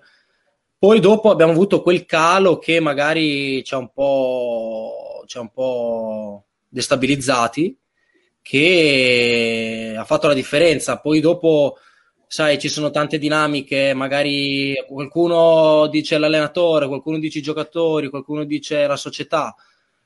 Lì poi devi fare delle scelte, poi dopo quando magari c'è stata quella scossa del mister, che c'ha un attimo, perché comunque stavamo bene col mister, era bravo e tutto. E, e dopo l'avete fatto- cambiato? Sì, abbiamo cambiato le ultime 11 partite, 10 partite e poi lì siamo, siamo ripartiti e abbiamo fatto un gran, un gran finale di stagione, anche se cioè, appena arrivato il mister ha detto che l'obiettivo era quello di fare i play-out. Ha detto noi tranquilli facciamo i play-out e li vinciamo. Eh, mi ricordava un po' la mentalità di Alvini, che diceva Sì. le stesse cose. Lui anche prima della finale, eh, anzi prima di giocare i, play, i playoff, prima di riniziare, diceva io spero, spero di, di- di giocare i playoff e, e se li giochiamo li vinciamo. Quindi il mister Colella si chiama, Giovanni Colella, ricordava un po' quella filosofia lì del mister eh, Alvini. E dopo niente, abbiamo, ci siamo salvati. Il destino ha voluto contro il Ravenna, eh, la mia ex squadra, e quindi... E gliel'hai piantata secco. Ravenna, Ravenna proprio ti ricorderanno sempre, secondo me. Minchia, secondo me è molto veramente adesso. Eh, Ma sì. ci- Vabbè, uno- una società aveva un ottimo allenatore perché Colella è un ottimo allenatore, l'altro aveva un allenatore leggermente, leggermente meno bravo. Lo conosco, lo conosco perché l'ho avuto in ritiro a Reggio cinque anni fa. Tra l'altro qua c'hai delle vene che io non pensavo neanche di avere nel mio corpo umano, si vede Sei che... mio È... amico, eh, Stefano, è vero che sei mio amico. Ah, sì. Dai, te sei grosso, eh? Eh, nell'ultimo, da quando sono arrivato a Reggio, sì, sono aumentato di tanti chili, ma comunque non di grasso, diciamo, di muscoli. Quindi sì, Quindi Ah, sei mica uno e... sono per- 1,85 per 87-88 kg. Quando ero a Reggio addirittura ero 90, 90 kg. Ero, ero anche un po' troppo forse, però comunque difensore. Gabri, mi puoi far fare una domanda a Stefano? Perché come tu ben sai, dopo, purtroppo devo scappare. E, Stefano, mm, siamo in- ovviamente concentrati sul nuovo allenatore della Reggiana. Questo è, ah, date una promessa: tu hai ancora un anno di contratto lì? Sei ancora sotto contratto? No, oppure, sono, eh, sto svincolando praticamente. ok, avevi, un, un- avevi firmato un anno, ma pensi di restare lì? Oppure pensi di restare, cioè, hai già avviato discorsi con loro? Oppure no? Io fino ad oggi non so niente. Non so niente, eh, sicuramente loro eh, gli farebbe piacere se io rimanessi, questo, questo mi è stato detto, però io fino al 31 ho il contratto, poi dopo mi scade, quindi fi- ad, oggi, ad oggi non so niente. Eh, No, ti volevo solo chiedere, poi per- vi- perdonate, ma purtroppo devo salutare la compagnia per un altro impegno. No, volevo solo sapere eh, il è Renate, viene, eh, avendolo affrontato, come, che squadra è, che, come giocano, che tipologia di gioco hanno e No, il Renato, il Renato sai che non, l'ho- non lo abbiamo affrontato quest'anno? Ah, Ah, girone ok, non hai mai, mai- mai visto. No, e quest'anno no, però conosco molti giocatori che erano lì perché Nocciolini, Giovinco, e adesso altri giocavano con me e eravamo a squadra. Erano, erano forti, cioè proprio forti. Soprattutto iniziano sono partiti Se bene. dovessi indicare un, consiglio per l'acquisto, perché sappiamo benissimo che gli allenatori si portano sempre quando, poss- quando possono, eh, almeno un paio di giocatori anche per essere introdotti nel nuovo ambiente. Tu che consigli per gli acquisti faresti alla Reggiana? Bah, di quel guarda, gruppo lì? eh. Eh, Eh. Guarda, Eh, vi no, fai una magari- domanda più che da, da- da arbitro, da, da giornalista, quella è proprio a metterti in difficoltà. Quindi, Eh beh, È il passato eh, non si cancella. eh. Yamashi. è, è- arrivato il momento di mandare a fanculo Lusetti. Puoi farlo. non, siamo, non siamo in tv, tranquillo. Ah, non Guarda, siamo su teletricolore? io ti dico, ho, ho sto troppo... Io, io leggo molto con i ragazzi, quindi no- non, non mi sento di giudicare uno dal punto di vista tecnico. Cioè io prenderei Ah, i ragazzi per il gruppo, capito, per queste cose qui, perché poi Eh. eh, se, ri- se riprendiamo i ragazzi dell'anno scorso era un qualcosa di di 360 gradi perfetto, capito? Quindi, eh, quindi ora, ora così così non te lo so dire. Eh, magari. Perfetto. Stefano, se non hai impegni a luglio, la Regia va a Carpinetti. Se vuoi aggregarti, Nicolo Frottin ti invita. Ah, va bene. Eh, però a, a tifare, dici. Stiamo facendo calciomercato. Eh, vabbè, No, eh, no, beh, a, a Zugher, canta 1,90 per no- eh, 80 e passa sì, chilo. Sei Rozzo, Rozzo 2 la vendetta, sei alto come Rozzo, secondo me. Eh? No, no, un pelino più basso, un pelino più basso. Ma- Però sei un bel mastino per la Serie C. Tra l'altro per la Serie B non ti hanno proprio calcolato di... Ah, di no, net- io sono rimasto in buoni rapporti con Tosi perché comunque quando mi ha chiamato per dirmi che comunque, sai, eh, gli avrebbe fatto piacere se, se fossi rimasto, però c'erano delle gerarchie, c'erano delle regole tra la B, i giovani, tutte queste cose che comunque, sai, eh, non ho neanche giocato, non ho sfierato il campo, quindi non è che dici ho dimostrato qualcosa, quindi dal punto di vista contrattuale meglio così. Cioè, è giusto così e lo capisco, eh, non ci mancherebbe, anzi. A me era già, ho realizzato un sogno, quindi figurati, io ero già contento così. Infatti è da prendere perché è venuto, siamo in Serie B dopo 22 anni, cioè più di così, cioè, ragazzi. Eh, Ah, qua-. Qua ci, ci chiede Daniele Bonaccini che settore giovanile hai fatto parte e poi ti chiedo io se, se- tu sei a casa tua adesso a Reggio Gazzata, dove? so se- a Gazzata, in frazione di San Martino in Rio. ah sì sì ma, ma le- è a, ca- a casa tua no? Sì, sì. allora vammi a prendere subito il quadro che hai fatto con la medaglia e la maglia della promozione Ce l'ho a casa di voglio- mio padre. porca migno Ce l'ho a casa di mio padre. Lo sai che prima o poi non dirmi dove è casa di tuo padre perché ti vengo a fottere la medaglia eh? Te l'avevo detto. Tieni lontano, eh, Stefano, che è Non pericoloso. dirglielo, dai. non dirglielo. eh. Tra l'altro, le, le- le bandiere che avete qua, io ce le ho di là appese tutte. Mi ricordo una volta quando ero bambino, ero venuto- ne ho fregate un miliardo di quelle bandiere lì, le, ho tutte, le avevo appese tutte in camera, uguale così, identico. Però 10. Eh, Quest'altro anno ci vogliono giocatori del genere, chiuso. Basta.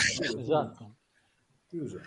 Eh, e che settore giovanile hai fatto ti chiede Daniele Bonaccini Allora, ho iniziato alla San Martinese qua, ho fatto due anni, poi sono venuto, ho fatto il provino per Modena e Reggiana.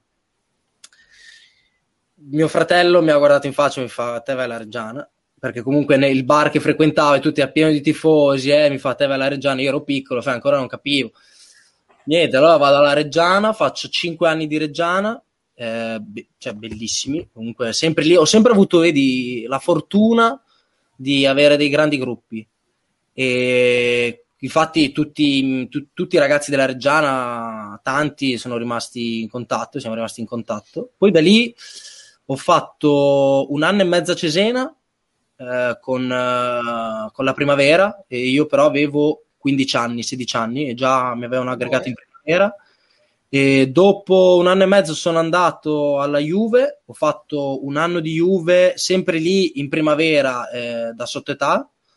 E ero arrivato, io sono arrivato a mm, sono arrivato che avevo 16 anni, giocavo in primavera, in primavera erano 18-19, solo che io cioè, due giorni prima li guardavo su Sport Italia, sti ragazzi, capito? E il giorno dopo mi sono trovato con loro, quindi cioè, avevo un po' di cagarella, un po' di... Cioè, ero molto emozionato. Tal che dopo neanche una settimana mi mandano in prima squadra e lì sono svenuto. Dopo lì, lì sono svenuto. Era a Cesena, in convitto là, e poi dopo una settimana mi ritrovo con la Juve prima squadra. E niente, dopo lì sono stato un anno perché, ecco, lì è stata la prima volta dove non mi trovavo bene con i ragazzi. Lì non mi trovavo bene, cioè non... non- Cioè, Secondo Juve, me- Juve prima squadra con chi hai giocato? Con chi ti sei allenato? Con proprio... i primi sei mesi con Conte, perché io poi sono arrivato a gennaio. Quindi c'era Conte e io giochicchiavo sì e no in primavera, quindi quelli che giocavano, che non giocavano in primavera li mandavi a fare allenamento con la prima squadra il giorno dopo. E a me andava anche bene, no? Dicevo, io non gioco in primavera, poi vado ad allenare con quelli della prima squadra. E- niente. Eh, no, e Male, poi- no, male, non va. c'era Conte e c'era quell'anno lì c'era Tevez, Llorente, c'erano Leggeri. no, c'era al mondo. Quello che mi ha impressionato di più è stato Giovinco, un fenomeno, ass- un fenomeno. Lui, un fe- lui Quagliarella, anche Osvaldo era- erano delle robe assurde. E niente, vabbè, poi da lì Osvaldo com'era? Eh, quella, quello è un capitolo a parte. Ciao. No, Stiamo parlando di, di- di- di calcio e te parli di docce, Olmi. Io ho detto la testa, tu pensi solo a quelle cose lì. so. No, secondo me, secondo me per li- no, io a pensare di Carbò e delle, de- delle tue, delle tue rubriche ho pensato alla doccia di Osvaldo. Bene, allora spiega, spiega a Gabri chi è che ce l'aveva più lungo nella Juve. No, eh, lì- guarda che non Ragazzi, potevi Vi vedevo- Stefano, scu- scusa, eh, ciao Stefano. Ragazzi, scusate, devo scappare. Ste- bellissimo, numero uno. Ciao, Luso. Se vieni a Reggio, siamo, al di là di tutto, siamo veramente felicissimi perché ha ragione chi l'ha detto prima, di qualcuno comunque in ogni caso che, che anche a livello di, di- di- di attaccamento serve sempre nelle squadre. Ottimo, Eh sì. guarda, ti faccio i miei migliori auguri di una grandissima carriera e chissà mai che non ci si veda a Reggio. Speriamo, Ciao. dai. Ciao, Ciao. Luz. Ciao Ciao. Ciao ragazzi. Ciao. ciao a tutti. Ciao. Eccomi, vai. E stavo dicendo di no di Osvaldo vabbè comunque di docce, ma con lo stesso. Docce di- di non potevamo entrare e tranquillo non potevamo entrare facevamo la doccia da un'altra parte quindi niente eh, dopo, dopo quella, quell'esperienza lì ho chiesto di andare via eh, proprio ho chiesto di andare via perché volevo, volevo andare da un'altra parte anche se ero alla Juve comunque non mi trovavo bene e sono andato all'Entella ho fatto un anno e mezzo di Entella eh, dove è la mia seconda casa adesso lì Eh, ho lasciato delle persone fantastiche e poi ho iniziato, ho iniziato con la prima squadra dove ho fatto il ritiro a Reggio con eh, Colucci con Colucci dove era- c'eravamo io e Maldini quell'anno e ci ha vero. massacrato, distrutto ci ha- moralmente io ho fatto le due settimane più pesanti della mia vita e cioè te alzavi con l'ansia che te andavi con l'ansia però, però devo dire che con lui ho fatto due settimane ho imparato veramente ma veramente tanto veramente lui è veramente forte eh, però magari se non ha combinato qualcosa di grande sicuramente ehm, può esserci un, un qualche difetto. Però io l'ho avuto due settimane ed era veramente forte a me piaceva e finite quelle due settimane lì sono andato a giocare a Carrara. Lì non ho visto campo mi sono infortunato e tutto ma mh, non ho visto veramente campo. E l'anno dopo ero ancora della Juve sono andato in prestito in Austria in Serie B austriaca. Quindi ho fatto un anno all'estero. E anche lì ho avuto un anno era la mia prima esperienza all'estero quindi un pochino l'ho sofferta eh, sì eh, però Gnocca a parte, eh. Gnocca a parte. gnocca a parte, gnocca a parte. ero fidanzato quel tempo, quindi Ah, se non becchi in Austria. no, eh, ma becchi pagando io anche. Ah, Io allora, lì però appena devi- passi il confine, appena passi il confine un attimo lì. eh. Olmi, non, fa- non fare così, per piacere, non Ok, fare no, così. beh, stiamo parlando di questo argomento qua, appena passi il confine. È un attimo, È un però attimo. Sono stato bravo, ero fidanzato, quindi niente, dopo, dopo, dopo sono ho chiesto di ritornare in Italia perché anche lì ho avuto vari infortuni, sai, sei all'estero, poi oh, gli austriaci sono così, eh. Cioè sono... Poi sei italiano, ti guardano con un occhio di riguardo. E è stato un po' difficile integra- integrarsi con i ragazzi, eh, anche per la lingua comunque era difficile. Sì, un po' l'inglese, però comunque... E dopo ce sono cavi con l'inglese. Ecco, l'inglese è stata anche lì, avendo fatto il Motti a Reggio, non, non dico che Ok, Anche a posto così, a posto così, grazie, a posto, a posto. Però a parte gli scherzi, dopo lì sono anche me la cavavo, me la cavavo e ho chiesto di tornare in Italia, ho fatto Ravenna il primo anno in C, perché alla fine ho giocato, ho fatto 21 presenze, abbiamo fatto i playoff, siamo arrivati settimi, benissimo avevamo fatto. E squadra anche lì della Madonna, cioè avevamo Esposito, Malè come giovani, quindi avevamo il centrocampo fortissimo. Eh, dopo, dopo sono rimasto lì ancora E poi dopo- hai insultato in curva. E poi, è- poi, Dopo venuto poi è curva, sei storia. rimasta a Reggio. Dopo è Sì. storia. Dopo è, è incredibile quello che è successo, cioè veramente una cosa inspiegabile. non- cioè, doveva Cava. andare. Qualcuno ce nel l'ha- destino, io ci. Ma eh, quindi, cioè, cosa, in pratica cosa è successo? Qualcuno ce l'ha chiesto, eh, come è andata la storia, se, se- ce la vuoi raccontare. eh. Sì, sì, ma allora esattamente, esattamente è andata così. È proprio, cioè, la storia ufficiale la sentite voi e la sa, i giornalisti sicuramente non la sanno. E, allora, io ero squalificato, tra l'altro, tra l'altro, ero squalificato, mi sono fatto espellere contro il Modena, capito? Modena, eh, Ravenna, mi faccio espellere al, al 45esimo, al 40esimo, ok? ok? Non, non apposta per un, per un episodio di No, gioco. no, ma non- no, anche lì è, No, cioè, è che uno del Modena era un cazzo. nel mio carattere e ho tirato un mezzo cazzotto a Sodigna, ok? Ecco, Perché- Perché è un pancione antipatico. Tra l'altro è, è- è anche piccolino Sodigno, cioè è basso ma è tarchiato, quindi Però insomma, sai, per- mi istigato, io sai, non avevo ancora tanta tra virgolette esperienza sul, in- su- sul campo diciamo emotivo della partita allora gli do, gli do tipo uno spintone qua, lo becco in faccia, lui cade.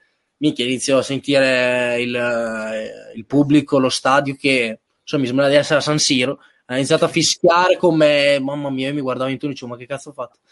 Allora niente. Allora niente, dopo eh, vengo espulso, quindi sai, Reggiano, vengo espulso contro il Modena. Vabbè, allora partita dopo era contro la Reggiana, rosicato da Matti perché comunque ci tenevo a giocare. Eh, rosicato da Matti, io ero qua a casa, ok? E mm, il, il Ravenna doveva arrivare, doveva arrivare la domenica e io ero tornato a casa il sabato. Il sabato sento un mio amico e gli dico: Ascolta, vieni con me domani a vedere la partita, che non ci voglio andare da solo in tribuna, così dai, vieni, vieni con me. Fa va bene, Perché vengo. Il Ravenna non ti aveva chiesto anche gli squalificati, venite in tribuna, eccetera. Vi aveva dato la giornata libera, diciamo. No, allora, lui mi- loro logicamente mi avevano dato a giornata libera, però sai, io ero a Reggio, ho detto vado a vedere la partita, nel senso, cioè, comunque, devi andare- se avessero giocato, che ne so, a Perugia, mi dicevano stai a casa. Però Eh. va via, vado a Reggio a vedere sta partita, arrivo lì al botteghino, il botteghino che ho anche conosciuto il ragazzo, eh, mi fa, ha detto guarda, mh, ho un accredito da parte per me. E loro mi fanno sì, per te c'è. Io ho detto per il mio amico non c'è, è vero? Mi fanno no, guarda, per lui non c'è, però se vuoi ti faccio un biglietto di fianco a lui, di fianco a te, di fianco al tuo accredito. Io ho detto va bene, mi fa, eh, sono 100 e passa euro. Io ho guardato e ho detto 100 passa euro per vedere Reggiana Ravenna, cioè, sinceramente, ho detto anche no. Ho detto guarda, dammi quello più economico che almeno ce lo smezziamo, dai. Mi fa va bene, è questo qua, me lo dà, era a curva. Era a curva, ma io, io in 5 quel euro momento- a testa avete speso. praticamente. io in quel momento ho detto, eh, vabbè, vado in curva, mi vedo la mia partita e basta. Cioè, nel tieni senso, non, per me non c'era niente di male. Andavo in curva a vedere la partita. Logicamente, forse, ma non ci ho pensato. Io non è che ho detto gioco nel Ravenna. cioè, è, è un po'. dai, oh, Capito? Ale, è, è la gioventù, uno non ci pensa. Io non ci su. pensato. Non è che vado, non è che anche- vado. Ho anche visto adesso Stefano, perché sto guardando Stefano. Djokovic Berrettini, ho visto una puttanata di Berrettini che ma vabbè, vabbè, scusate. No, no, tranquillo, sta, sta solo raccontando una cosa, Olmi. No, Ma io ascolto e guardo insieme. Io non ho, non ho un, un neurone solo, eh, ne ho anche due o tre. Uno fa una cosa, uno fa l'altra. L'apoteosi Comunque. sarebbe stata Stefano che magari ti beccavano addirittura non lì, al lunedì con una foto sul giornale con tu che esultavi al gol della Reggiana Ma, no, ma infatti quello, quello non l'ho fatto, quello non l'ho fatto. Io mi sono messo tutto a sinistra della curva eh, per non farmi vedere, capito? Tutto Eh. lì. Però Niente, hai fatto vabbè. le storie Instagram. un pirla faccio la storia, capito? Cioè, non ci ho neanche pensato, non ci ho neanche pensato, non ci ho neanche pensato. Oh, dopo, dopo dieci minuti io sentivo il cellulare tipo squillare. Oh, ma di continuo, ho detto, ma chi minchia è che mi rompe? Chi è? E solo che io, lascio- io lo lascio lì, volevo guardare la partita. Oh, neanche a fine primo tempo ho preso il... neanche a fine primo tempo ho preso il cellulare. A fine partita, quando ho salutato i miei compagni fuori dallo stadio. Quindi io poi prendo in il cellulare, guardo e mi sentivo un fashion blogger, capi- cioè pieno di, di notifiche, pieno di, di- pieno di insulti da parte dei giocatori del Ravenna, dei, Ah, dai dei- giocatori. No, no, così. E niente, e io ho detto, ma che cazzo ho combinato? Cosa ho fatto? Eh, niente, dopo, dopo un quarto d'ora mi rendo conto che ho, detto, mi- ho fatto qualcosa più grande di me. Sicuro ho fatto qualcosa più Chiamo subito il procuratore, ti guarda che c'è stato uno sbaglio, io non, non- cioè, capito, tutto in buona fede, io non avevo fatto niente. Semplicemente volevo andare a vedere la partita, io, capito? Sì, E- poi se, se è Reggiano, eh, se hai voluto andare in culo, non rompete i coglioni, era fuori. anche quello, dai, poi capito, dopo ero, sono reggiano. Dopo i tifosi del Ravenna mi hanno anche detto tu l'hai fatto apposta a farti buttare fuori col Modena per andare a vedere la partita in curva, capito? Oh, il caso ha voluto così. E il caso, e il ca- perché io poi, a dire la verità, a inizio anno eh, dovevo venire a giocare a Reggio, però la Reggiana era in D. Invece il, il Ravenna era in C. Sai, avevo 20, 22 anni e ho detto vorrei andare a Reggio, però metti caso che rimangono in D, io eh, devo provare a stare in C. Cioè, E allora niente, perché mi voleva eh, Renato Montagnolo, mi voleva lui. E niente, dopo a gennaio io, loro mi fanno la risoluzione del contratto e, e io lì ero a piedi. Ma la Oh, società, scusa, come l'ha giustificata questa risoluzione? Cioè, per questo gesto?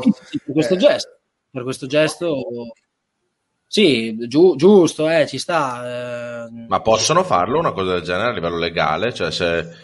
Sì, sì, sì, sì, sì, sì, sì, possono farlo perché tipo, adesso non mi ricordo, mi hanno spiegato il motivo, ma, non- ma era, era tutto legale, sì, sì, potevano farlo. E, e dopo, dopo una settimana, niente, mi chiama, ma neanche dopo una settimana, chiama il procuratore e mi fa guarda che c'è una squadra vicino a casa che ti vuole. E io ho detto, Vicino a casa. cioè nel senso, ero, ero della Ravenna, ero quintultimo. E ho detto, la Reggiana era seconda lì, era seconda prima.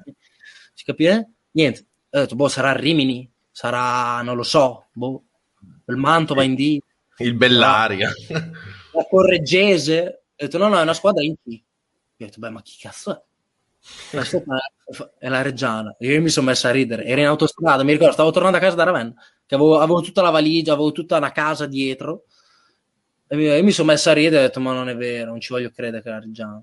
Perché un'ora prima di partire, i miei compagni, i miei compagni quelli che ero più legato, mi fanno, ma ti immagini se andasse alla Reggiana? Cioè, se il tuo procuratore è forte ti manda alla Reggiana. Ma Oh, tu lo sai che il, il giorno dopo di Reggiana Ravenna io ho fatto un post su Face Regia su di te, non so se l'hai mai visto, che ha preso un sacco di mi piace, un paio di insulti da Ravenna, ma noi di- dei ravennati ce ne fottiamo proprio alla grande.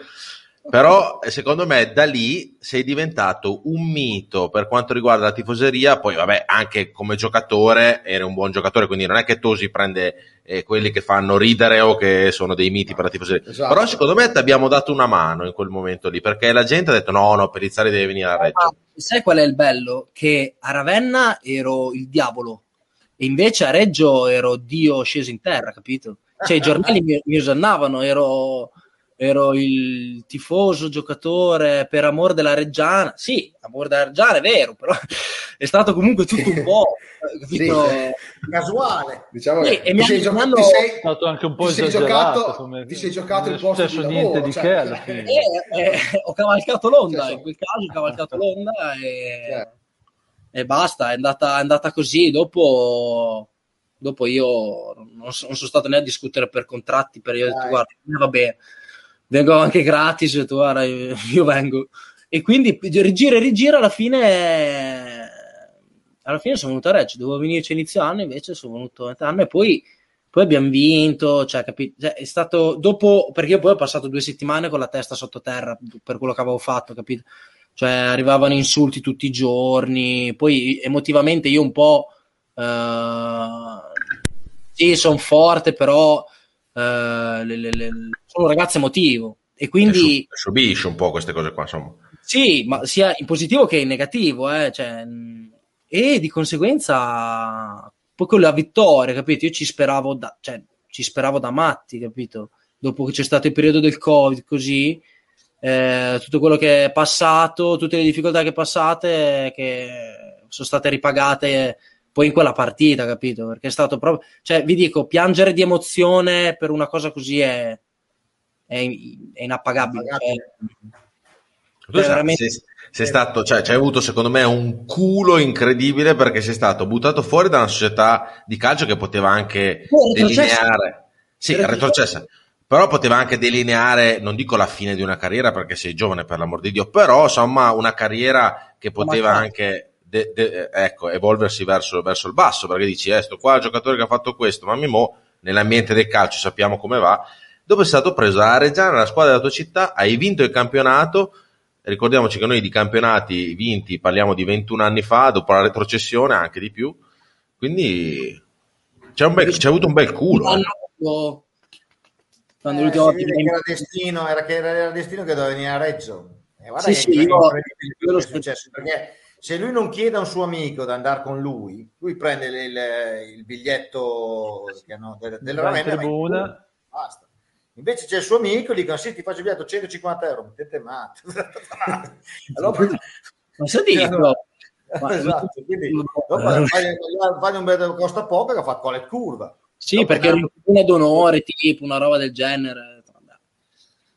E quindi doveva andare Tra così. Tra l'altro, Sì, scusa, no, a Ravenna, sì. a Ravenna- a Ravenna c'era avevi Foschi in panchina. Sì, sì, avevo che ti Foschi. Avevo Foschi che Sì. mi ha portato lui, perché Foschi era insieme a... eh, adesso non mi viene più il nome, sai? Del Lanciano. secondo. Eh, Marcello Montanari. Montanari. scusa. Che lui, che lui mi, mi aveva allenato da piccolo. Sì, mi sì. aveva allenato da piccolo a Reggio. Quindi era in stretto rapporto col mio procuratore e gli chiese di me.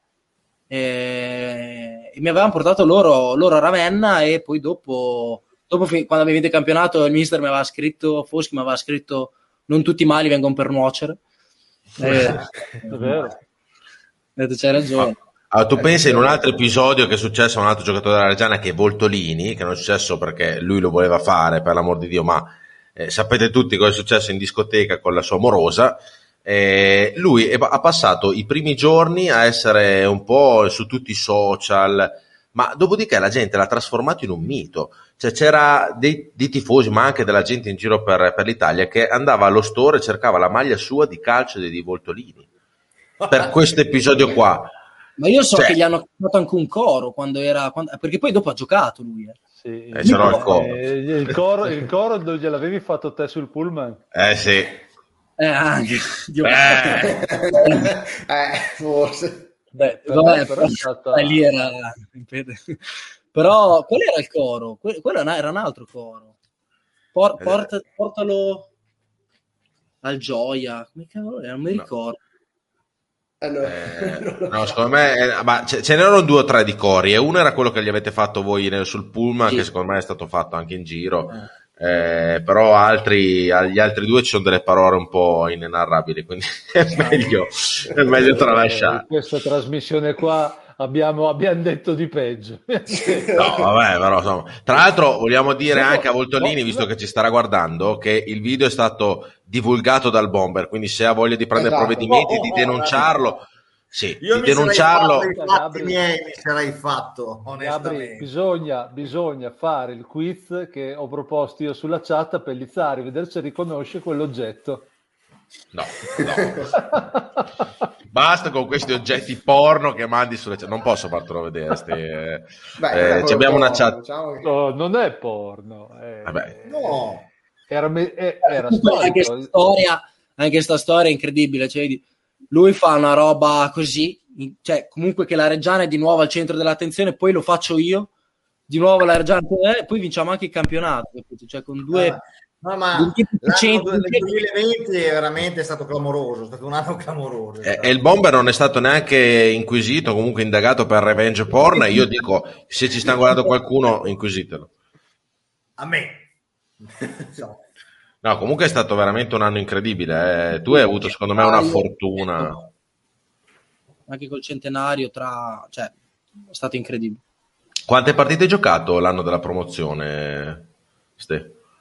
e con eh, l'anno scorso Sì, l'anno della promozione in Serie B. la Reggiana ho fatto due panchine poi c'è stato il covid due o tre panchine covid e poi dopo eh, ne ho fatti i playoff quindi non ho giocato però prima ne avevo giocate otto con un gol eh, otto con un gol infortunato anche lì stato infortunato avevo fatte otto sì sì rientrato dall'infortunio ne faccio otto vengo espulso con Ravenna e da lì poi vengo espulso con Modena dopo vai, vai- vai in curva finisce la carriera.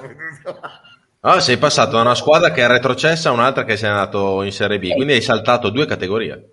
Ma sì, sì, eh, veramente. Cioè, capito, capito? Cioè, dopo io ho vinto, cioè io che ho fatto la cagata, io ho vinto il campionato, loro sono retrocessi. Quest'anno di nuovo, loro vengono ripescati, io gioco contro di loro, loro retrocessi.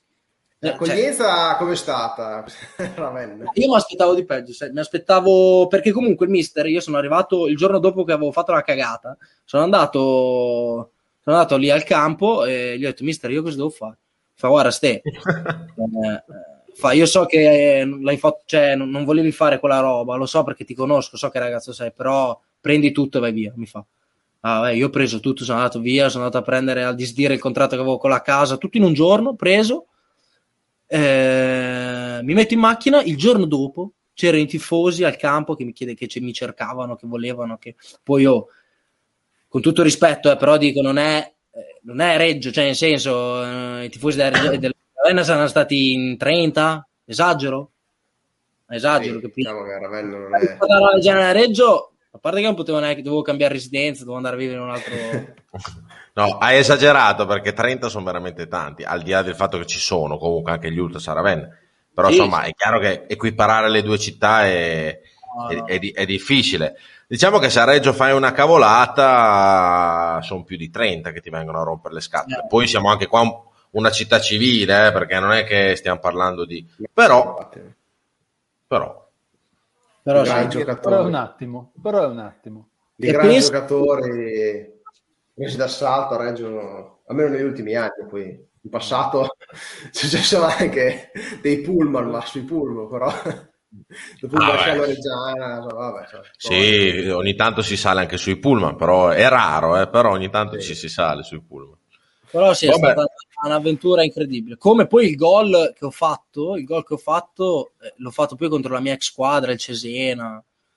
Poi vedi, poi dopo è tutto uno scherzo del destino a volte, perché te dici, boh, te- incredibile. Cioè, dici, eh, io veramente sono... mm, Beh, diciamo che insomma, se, se- hai fatto un gran gol, eh, perché una girata al volo, mica male. Sì, sì, sì, sì, sì, sì. Infatti anche loro, i, i- i dirigenti così mi dicono, "Raga, ma hai fatto due gol in carriera. Raga, ma proprio contro noi dovevi fare questo gol della Madonna, perché poi era, era il primo, la prima vittoria fuori casa. Eh. E io ho detto, "Dica, ma perché non c'erano i tifosi? Che poi magari... boh, perché io poi andavo anche lì in curva, eh, lì quando ero piccolino ci andavo, andavo lì e poi anche lì una bella, una bella piazza. Cioè,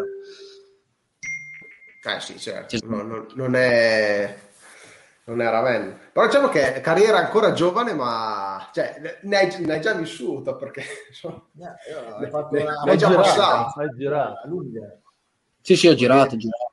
di episodi poi ne, ne hai già vissuti tanti, devo dire.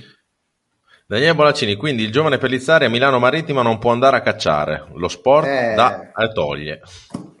Sì. Allora, invito Daniele questo weekend a venire a Milano Marittima, che io sono lì. Oh, Eh. là.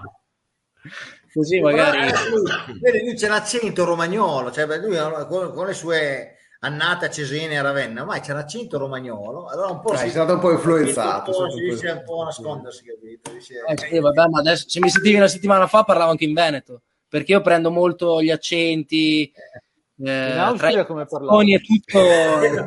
no, l'austrico tanto lì meno. No, mi, mi ha tanto.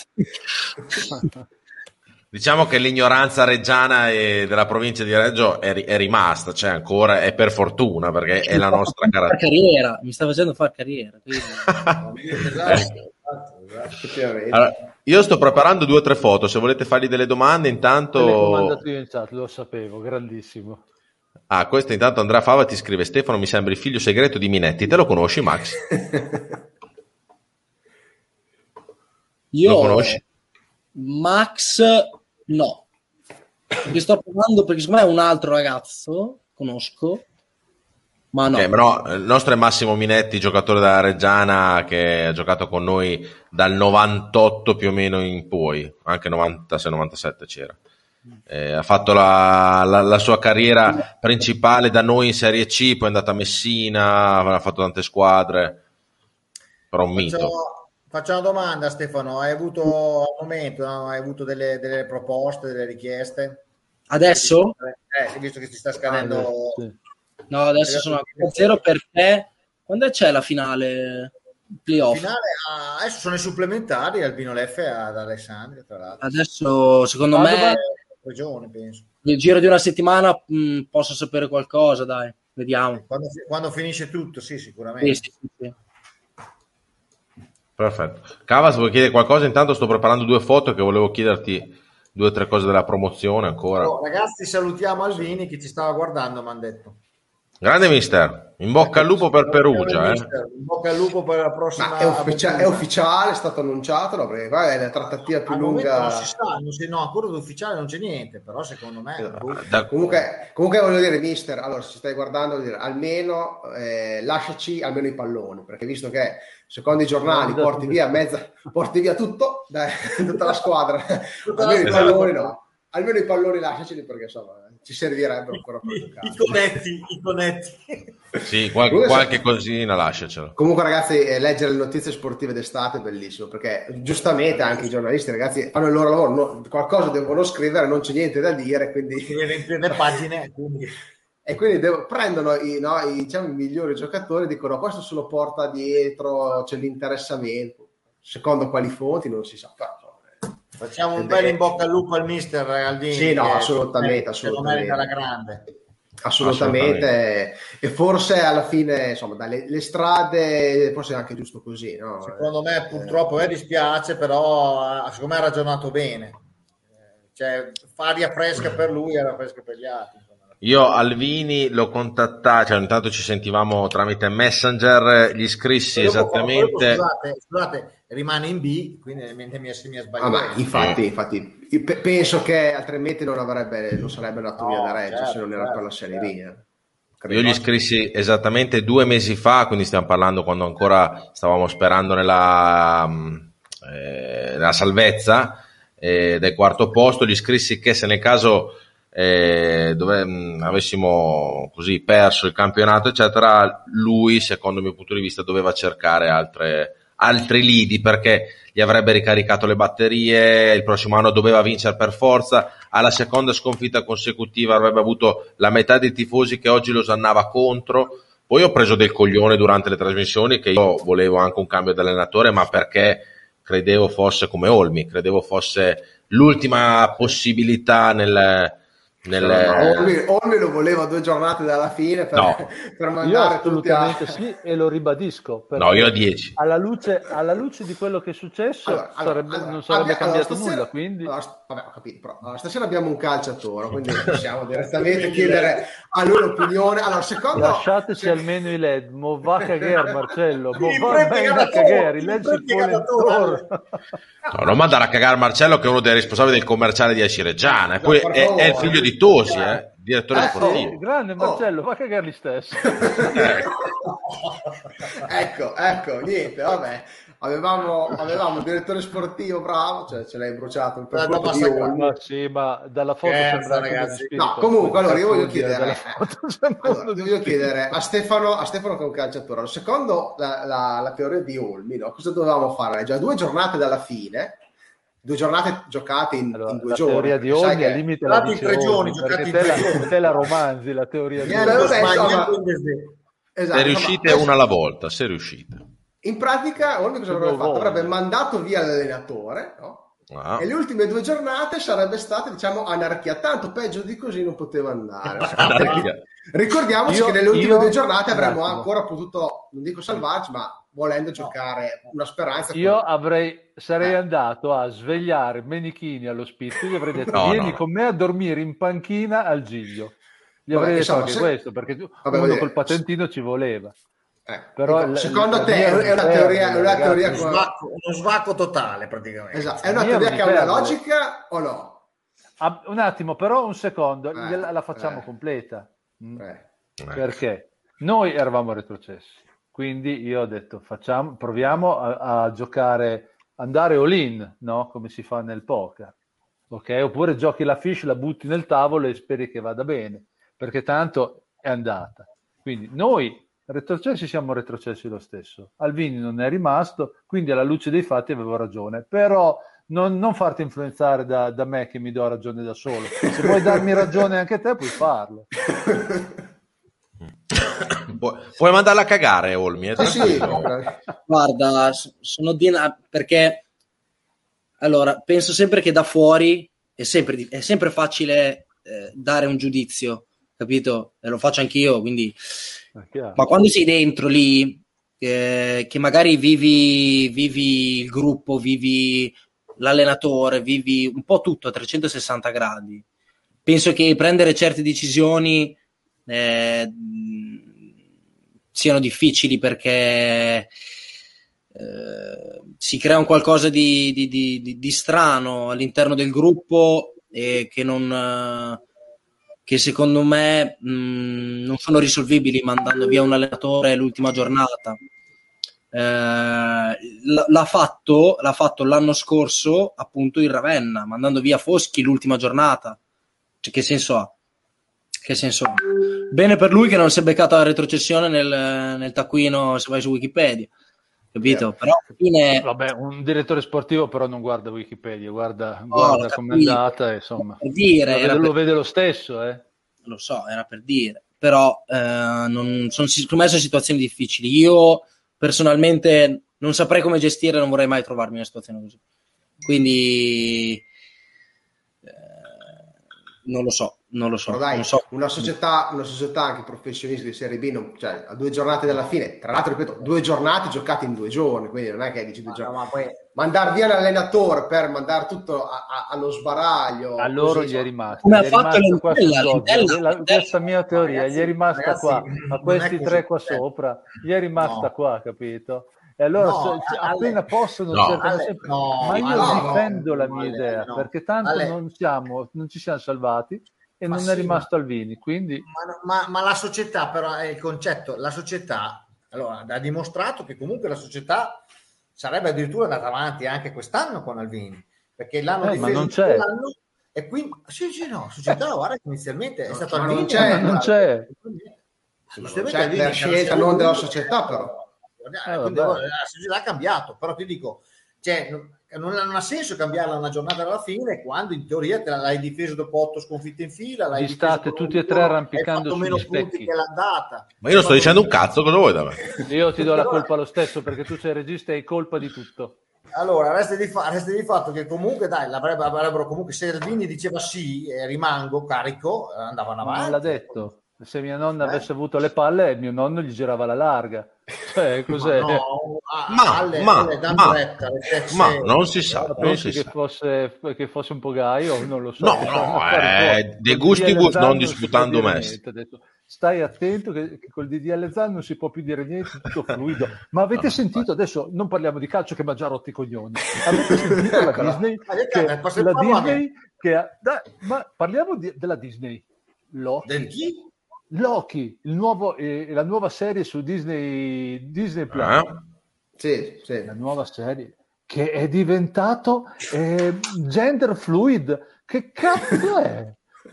Ma c'è, adesso so, è, io- un- è- è- è diventato un, un, um, nuovo supereroe, una nuova serie con, Ah, ehm, che non si sa bene, una, una sessualità fluida. Ah, ah, ok, ok. Per mettere d'accordo un po', un po' tutto. po' tutto. Cioè, ma ci sta scappando di mano questa storia qua eh, del, del politicamente corretto del gender, dai, su, cioè, mamma mia. Cioè, Cioè, Posso- anche posso la vedere- che è costretta, che è costretta a... ma dai, se siamo eh, Biancaneve è stata ritenuta troppo... insomma. troppo zoccola. Eh, con i sette nani, voi figurati. Voglio far vedere, per tornare un po' a- al nostro argomento principale, che è la Reggiana, oltre al, al gender e tutte quelle cose qua che ci interessano, però ho delle immagini che voglio sapere da Ste un po' le sue sensazioni. Prego, Olmi, non hai ancora capito che se parli piano non si capisce un cazzo né di quello che dici tu né quello che dico io.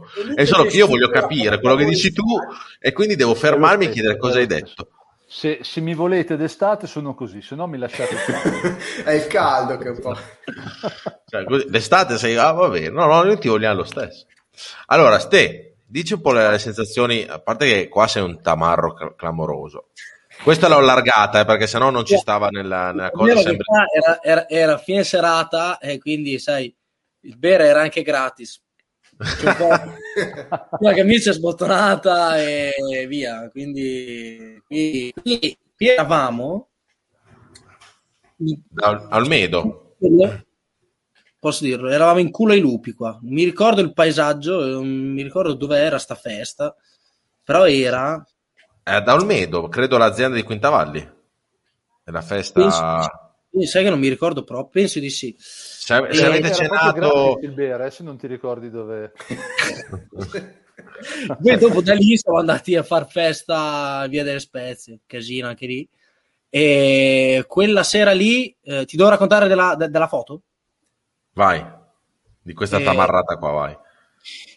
Ma lì, lì era, era, era super foto. No, era super foto.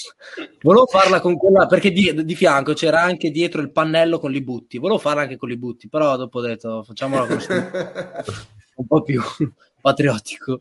E, e niente, lì, lì è stata, è stata una, bella festa dove mi è toccata fare l'imitazione dal Vini, è stata una roba davanti a tutta la a tutti. No. Tu sai fare l'imitazione dal Vini? Per favore, dici compatti, compatti. Aspetta, aspetta. No, no, aspetta, aspetta. Que- Questa può, può essere un- un, eh, una cosa, prego, imitazione dal Vini. se, se ti- se ci sta Ah, guardando, sarà te. Tanto siamo in 132, eh, non ti preoccupare, siamo anche in pochi. E saluto Cristian Ciroldi, che è stato uno dei miei primi mister della San Martinese. Grande Cristian, eccolo qua. Sì.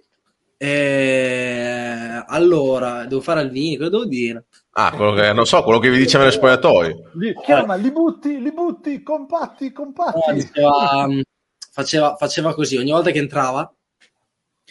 Eh, In vabbè, spogliatoio. che- Sì, vabbè, ma magari cose da spogliatoio non, si possono dire. Lo spogliatoio- quello che si dice nello spogliatoio rimane nello spogliatoio. Dico cose un po' più generali.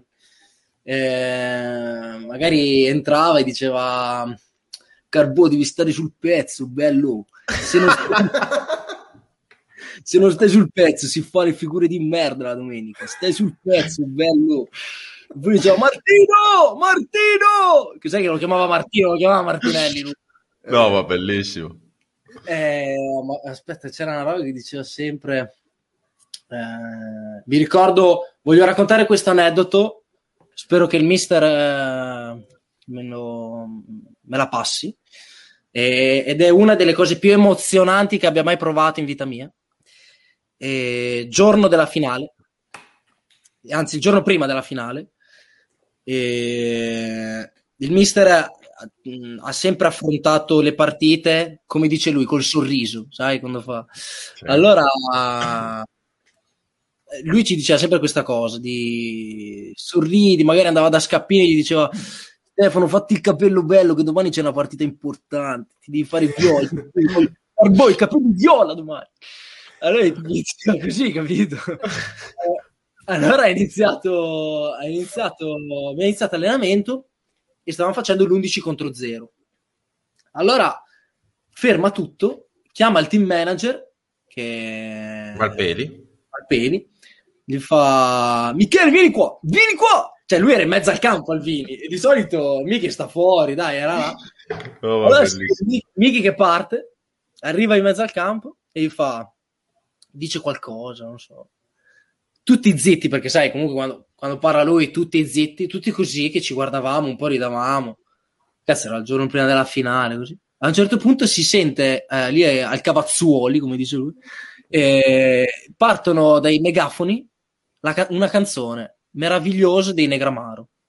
Inizia, parte la canzone, lui inizia a fare tipo tutto così, sai il maestro che ha la bacchetta in mano, inizia a fare così, allora fa muovi, muovi palla, e noi intanto muovevamo palla, fa un tocco due tocchi, un tocco due tocchi, un tocco due tocchi, così con, con la canzone, cioè si sentiva forte la canzone.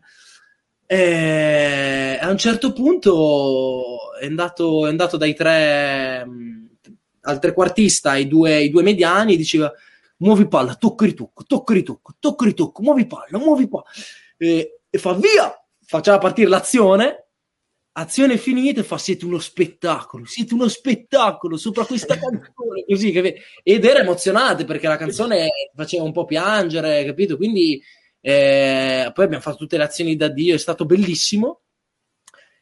E dopo, dopo finito, stavamo facendo le ultime azioni, è partito lui da solo, partito dal portiere e ha iniziato a fare gli 1-2 con tutti lui. Ha iniziato a fare gli 1-2 con tutti, e poi c'è anche c'è una bella tecnica il mister. Ha iniziato a fare 1-2, 1-2 con tutti e poi ha detto che bello, domani, domani, domani mi ci vedo già là, ah, in Serie B, a fare interviste con Diletta Leotte, diceva tutte queste cose. Fantastico. Che- beh, Dai, tu non sei, bravo, sei bravo davvero a imitarlo. Eh. Eh, avevo fatto, ho dovuto fare anche, anche altre parti, mi vergognavo, mi cagavo addosso. Infatti, speriamo- infatti tu se mi fai, eh, ti facciamo il rinnovo. Eh. Ma, ma tu ti ricordi, Ste, e noi siamo venuti a vedere, io ho visto un sacco di allenamenti da Alvini e vedere Alvini allenare, io gli allenatori che... È uno spettacolo. Io ti giuro che non ho mai sopportato gli allenamenti della Reggiana, speravo sempre che finissero prima per fare due chiacchiere con i mister, ma della Reggiana vecchia. eh. Io gli allenamenti di Alvini me li godevo dall'inizio, anzi anche prima dell'inizio, perché venivo lì a chiacchierare, fino alla fine, perché è proprio bello vedere allenare un tecnico. Diceva, silenzi, non voglio sentire fiattare una mosca là fuori. Non voglio sentire nessuno, così diceva. Che poi, poi non, non c'era nessuno. così. Ma c'hai anche la bocca che la fai uguale, perché lui quando impazziva... Eh, gli venivano- fondamentale. Martinelli era tipo verso gennaio, così mi diceva che Alvini mi pronunciava ancora, mi diceva perché certe volte parla Pellizzari, non parlo io, cioè dentro di me esce. Ma tu lo sai che, non so, c'eri Bomber quando ho fatto le foto a, Cavaz- no, a Cavazzoli, a, dal Binea del campo? C'eri tu là, quel giorno là, c'ero solo io. No, io. Allora, ti- vi spiego questa cosa qua. Vado, ho un- la, la mezza giornata libera perché io fa- ho fatto il turno al mattino, vado a vedere il, il pomeriggio eh, l'allenamento della Reggiana, non so se era la prima parte del campionato e tu non c'eri, hai mai fatto l'allenamento dal Binea al circolo? Secondo me no. No, No, lui non c'era, No. è venuto a gennaio. È venuto dopo. Comunque sono arrivato ad Albinea e ah, erano due o tre giorni, forse anche una settimana che pioveva interrottamente. Il campo d'Albinea non era stato preparato perché la Reggiana era andata lì eh, d'estate, insomma. Quindi il campo era pieno di fango, pieno, e Alvini guai. Lui vuole la erba alta, poi tu lo sai, ste un millimetro e mezzo, se un millimetro e sette si incazza. Ti ricordi? E i due gemelli che andavano giù di testa perché gli facevano. Erano... I due gemelli, per chi non lo sa, sono quelli che tengono dietro al campo per la Reggiana.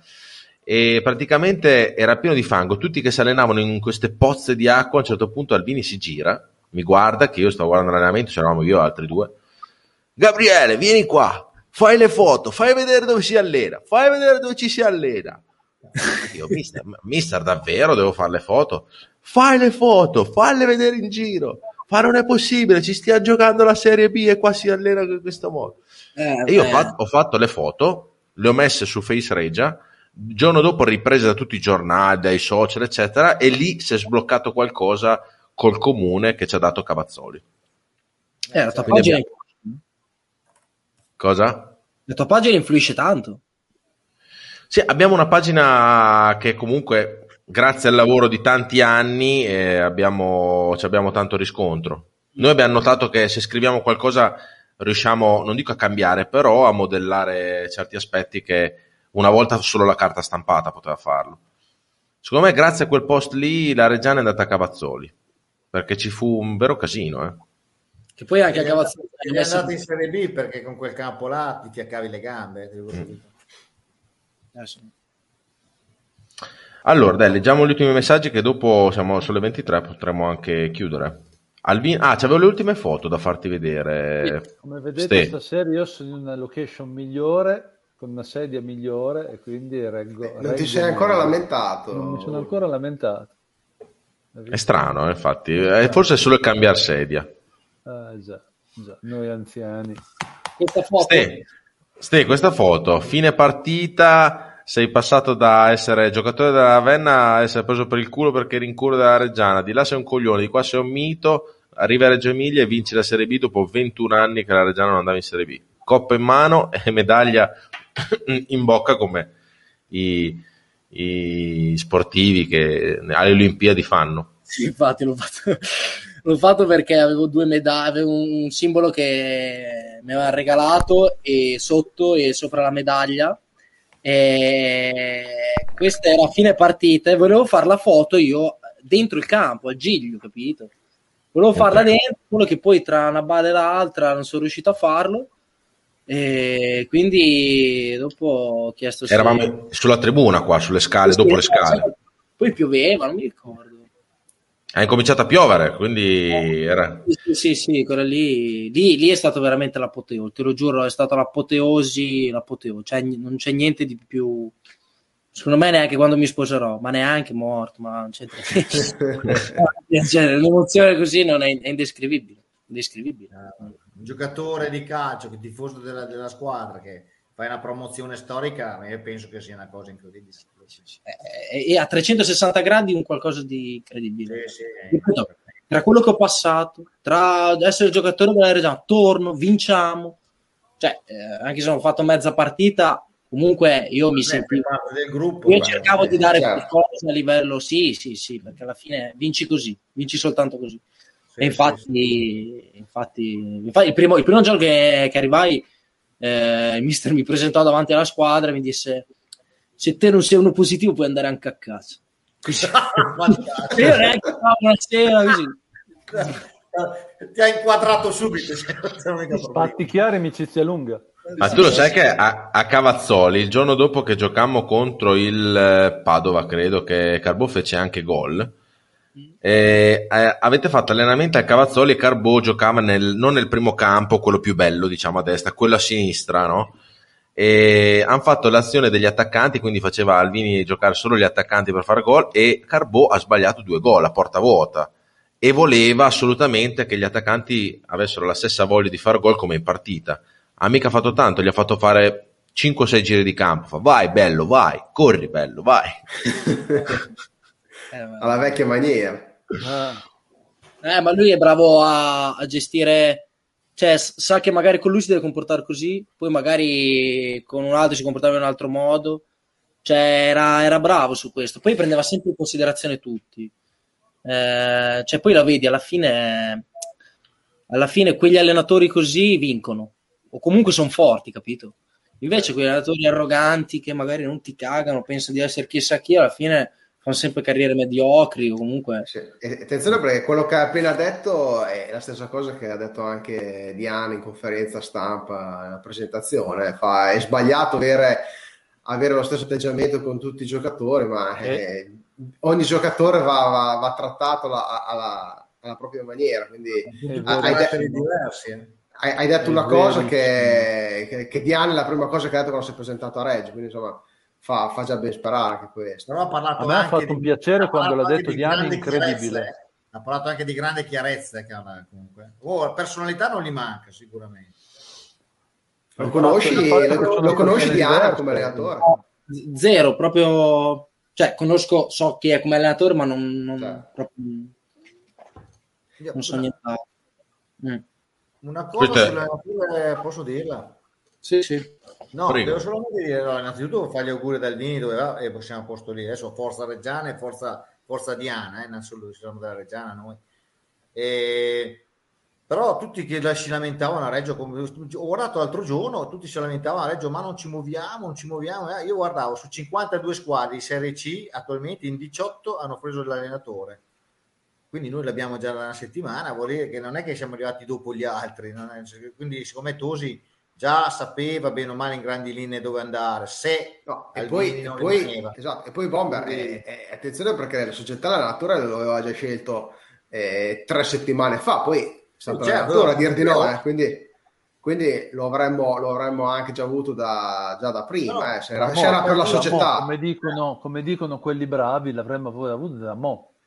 Sì, sì, infatti, per, dirti, per dirti, sono 18 squadre che su 52 eh, tutte le altre ancora sono in divenire, eh. Certo. Ballottaggio. quindi 18 non sono tante. Quindi vuol dire che tutta questa fretta ce l'abbiamo, stiamo calmi, che la società è sana, va bene, Uh. fare i lavori, poi dopo, dopo Ma ci sta Stefano- campionato. eh. C'ho una domanda per, per Stefano, secondo te Carbò in Serie B come, come lo vedi? Lo vedo che è forte perché è forte, ok? E secondo me, sai, magari anche dal punto di vista devi guardare il giocatore a 360 gradi, quindi guardalo anche dal punto di vista mentale. Eh, magari non so se la, se la squadra o comunque se le- eh, la stagione fosse andata in modo diverso, poteva fare sicuramente meglio. ci sono troppe dinamiche. Io penso che lui possa stare in B, possa stare in B e come l'ha dimostrato anche quando era in C, comunque lo vedevi che era un giocatore che aveva un passo diverso, ma aveva proprio un passo diverso. E quindi per me ci può stare, per me ci può stare, logicamente è un 99. Basta guardare la finale se ti ricordi che te eri in campo in panchina, ma insomma Reggiana, Reggiana Bari ha fatto un allungo che i difensori del, del Bari, ciao Mare. No, e stiamo con, parlando di... col Novara, con Novara ha fatto veramente, il, cioè, si è scartato tutti, faceva della roba, dicevi, perché No, poi Alvini l'altro- in settimana glielo diceva, diceva punta questo, punta questo, infatti, Il Novara non aveva gli ultimi arrivati, insomma, quindi... Eh, no, no, no. No, in Serie C sicuramente, però in Serie B poi è stato con noi quest'anno molto sfortunato, perché praticamente lo, lo abbiamo visto nella seconda metà del giro di ritorno, poi per il resto infortuni vari. Però appunto eh, c'è poco da diatriba eh, tra chi dice che in Serie B per lui è troppo e chi invece, secondo me invece è un giocatore che ha potenzialità per la Serie B ce le ha, ce le ha alla grande. Certo di testa deve, di- deve crescere tanto, perché... Sì, deve crescere secondo me, deve crescere secondo me perché la Serie B abbiamo visto che è molto più alta della Serie C, onestamente, a livello di passo, a livello di, a livello di forza fisica, a livello di tutto. Però Diciamo che- quando, quando parte, quando parte. poterci arrivare e starsi bene. Il problema è che in Serie B, come abbiamo visto, sono tutti alti e grossi come Pellizzari, tutti, dagli attaccanti ai difensori forte, centrocampisti. forte, grossi, eh, Perché noi, no- noi quest'anno, ste non so se te ne sei accorto, ma quando scendevano le squadre in campo, noi vedevamo i nostri, che vabbè, Rozio, Varone, eccetera. Però vedevamo, non so, Regina, Polo Rouge, Eneter, Eneter, in tutti più grossi dei nostri, tutti potenti. C'era Folo Rouge che era alto 1,90 per Una tot, squadra di granatieri. Più ma il Brescia, vedevi il Chievo, cioè insomma, la Serie B è un altro pianeta, dai. eh. eh, sì. dal punto di vista fisico cambia, come cambia la Serie A, eh. Sì, come sì. cambia la Serie A, però... Però ti dico, ti dico, ti dico, la giocata, eh. Una critica- giocata diversa in tempi diversi, eh. C'è dei tempi sì. più, più rapidi, eh, ma molto più rapidi, eh. Ragazzi, Però una critica da finale Serie C, finale Serie C, Padova, Alessandria. Che Mm. Ci sta. Quindi il E- Padova ha vinto da Avellino? Padova ha vinto da scuola Avellino di- 1-0. L'Albino Leff è andata ai supplementari ad Alessandria perché ha vinto 2-1 ad 2-2 Alessandria. hanno fatto. Ha fatto 2-2 nei supplementari. Mm. Beh, Se il Padova ragazzi perde la B anche quest'anno, oh, di soldi ne Vabbè, avranno, sì. però in questi Padova anni ne hanno. Ne hanno scrociati tanti, eh, a Padova. E Perché- Alessandria 40 anni che ci provano, ragazzi. Anche Alessandro, certo. Però è il vero. Padova sono, sono due o tre anni il Padova che, che ne tira fuori veramente tanti. Chiunque Quest'anno- perde è un dramma, è un dramma sportivo. lì. Cioè, Ti chiede Marco Reinieri, Stefano, quali, quali sono gli attaccanti più forti che hai affrontato, compreso nelle giovanili? Mm? Bah, ce ne sono tanti, eh. Ce ne sono tanti e ti dico... cioè, no- no- non, prendo, non prendo in considerazione prima squadra della Juve. Eh, sì, lì è una- cioè, proprio un- il pianeta, un altro pianeta. E ti posso dire, ho giocato con eh, uno che mi ha impressionato, uno che mi ha impressionato è stato ho avuto gran difficoltà sai chi a marcare? Nocciolini. Quello del Nocciolini- Parma, ex Parma. sì, Sì. Nocciolini che Del Renate era Renate. Ho fatto Ah, San Bernardino e Renate sì. E Caputo quando era a Lentella Caputo a Lentella era io cioè, non pensavo arrivasse dove è ora eh, però vedevo che era forte e poi ti dico vari attaccanti adesso non mi, mi ricordo un bel attaccante era Ciano Vabbè. Frosinone.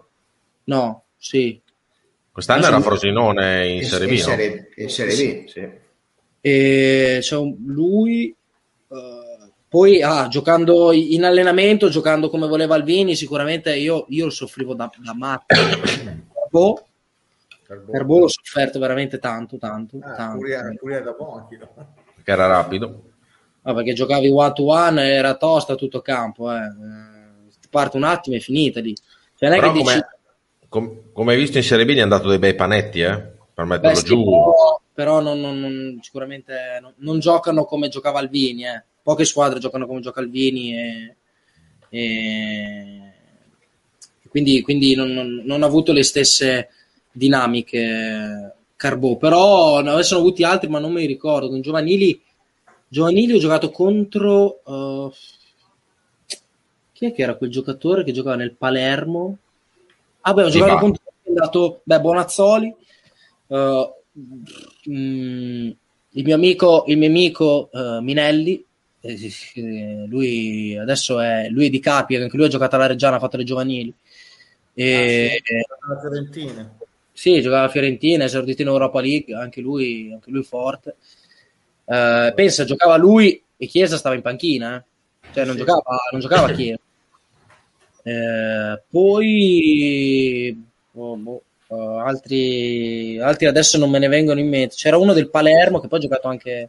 Anche perché li hai detti tutti ormai. Ma- ma- Massi- Massimo Povesi da Parma ti scrive perché non hai mai avuto la fortuna di non marcare Ar- mai Ardemani. Eh, è andata bene. Poverino. Ma... Lo salutiamo caramente. Sì, beh, chiaro. Salutiamo, salutiamo. Ste, ultima domanda che ti faccio io, poi lascio la palla ai miei colleghi per chiudere. Cosa ci vuole per vincere un campionato? Cioè, io guardo la foto di questa, io guardo questa foto di questo gruppo strepitoso.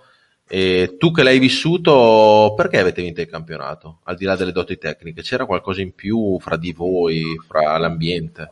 Sì, sì, sì, c'era sicuramente. eh, allora, sono arrivato in un gruppo di veramente cioè, uomini, capito? Anche i più giovani erano, erano lì, erano mh, disciplinati, eh, poi bravi ragazzi, cioè più scendi di categoria e più trovi magari, io ho sempre fatto questa- questo paragone, più scendi di categoria, quindi più stai, ho visto che ho avuto la fortuna di allenarmi con la Juve prima squadra, con, con la, con l'Entella in B, e ho avuto, ho notato che anche durante gli allenamenti Mhm. c'è sempre eh, uno sbaglia, uno fa un errore.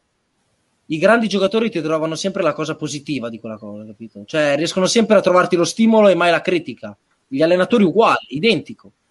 Eh, c'era grande maturità da questo punto di vista anche da parte dei più vecchi e dei più giovani.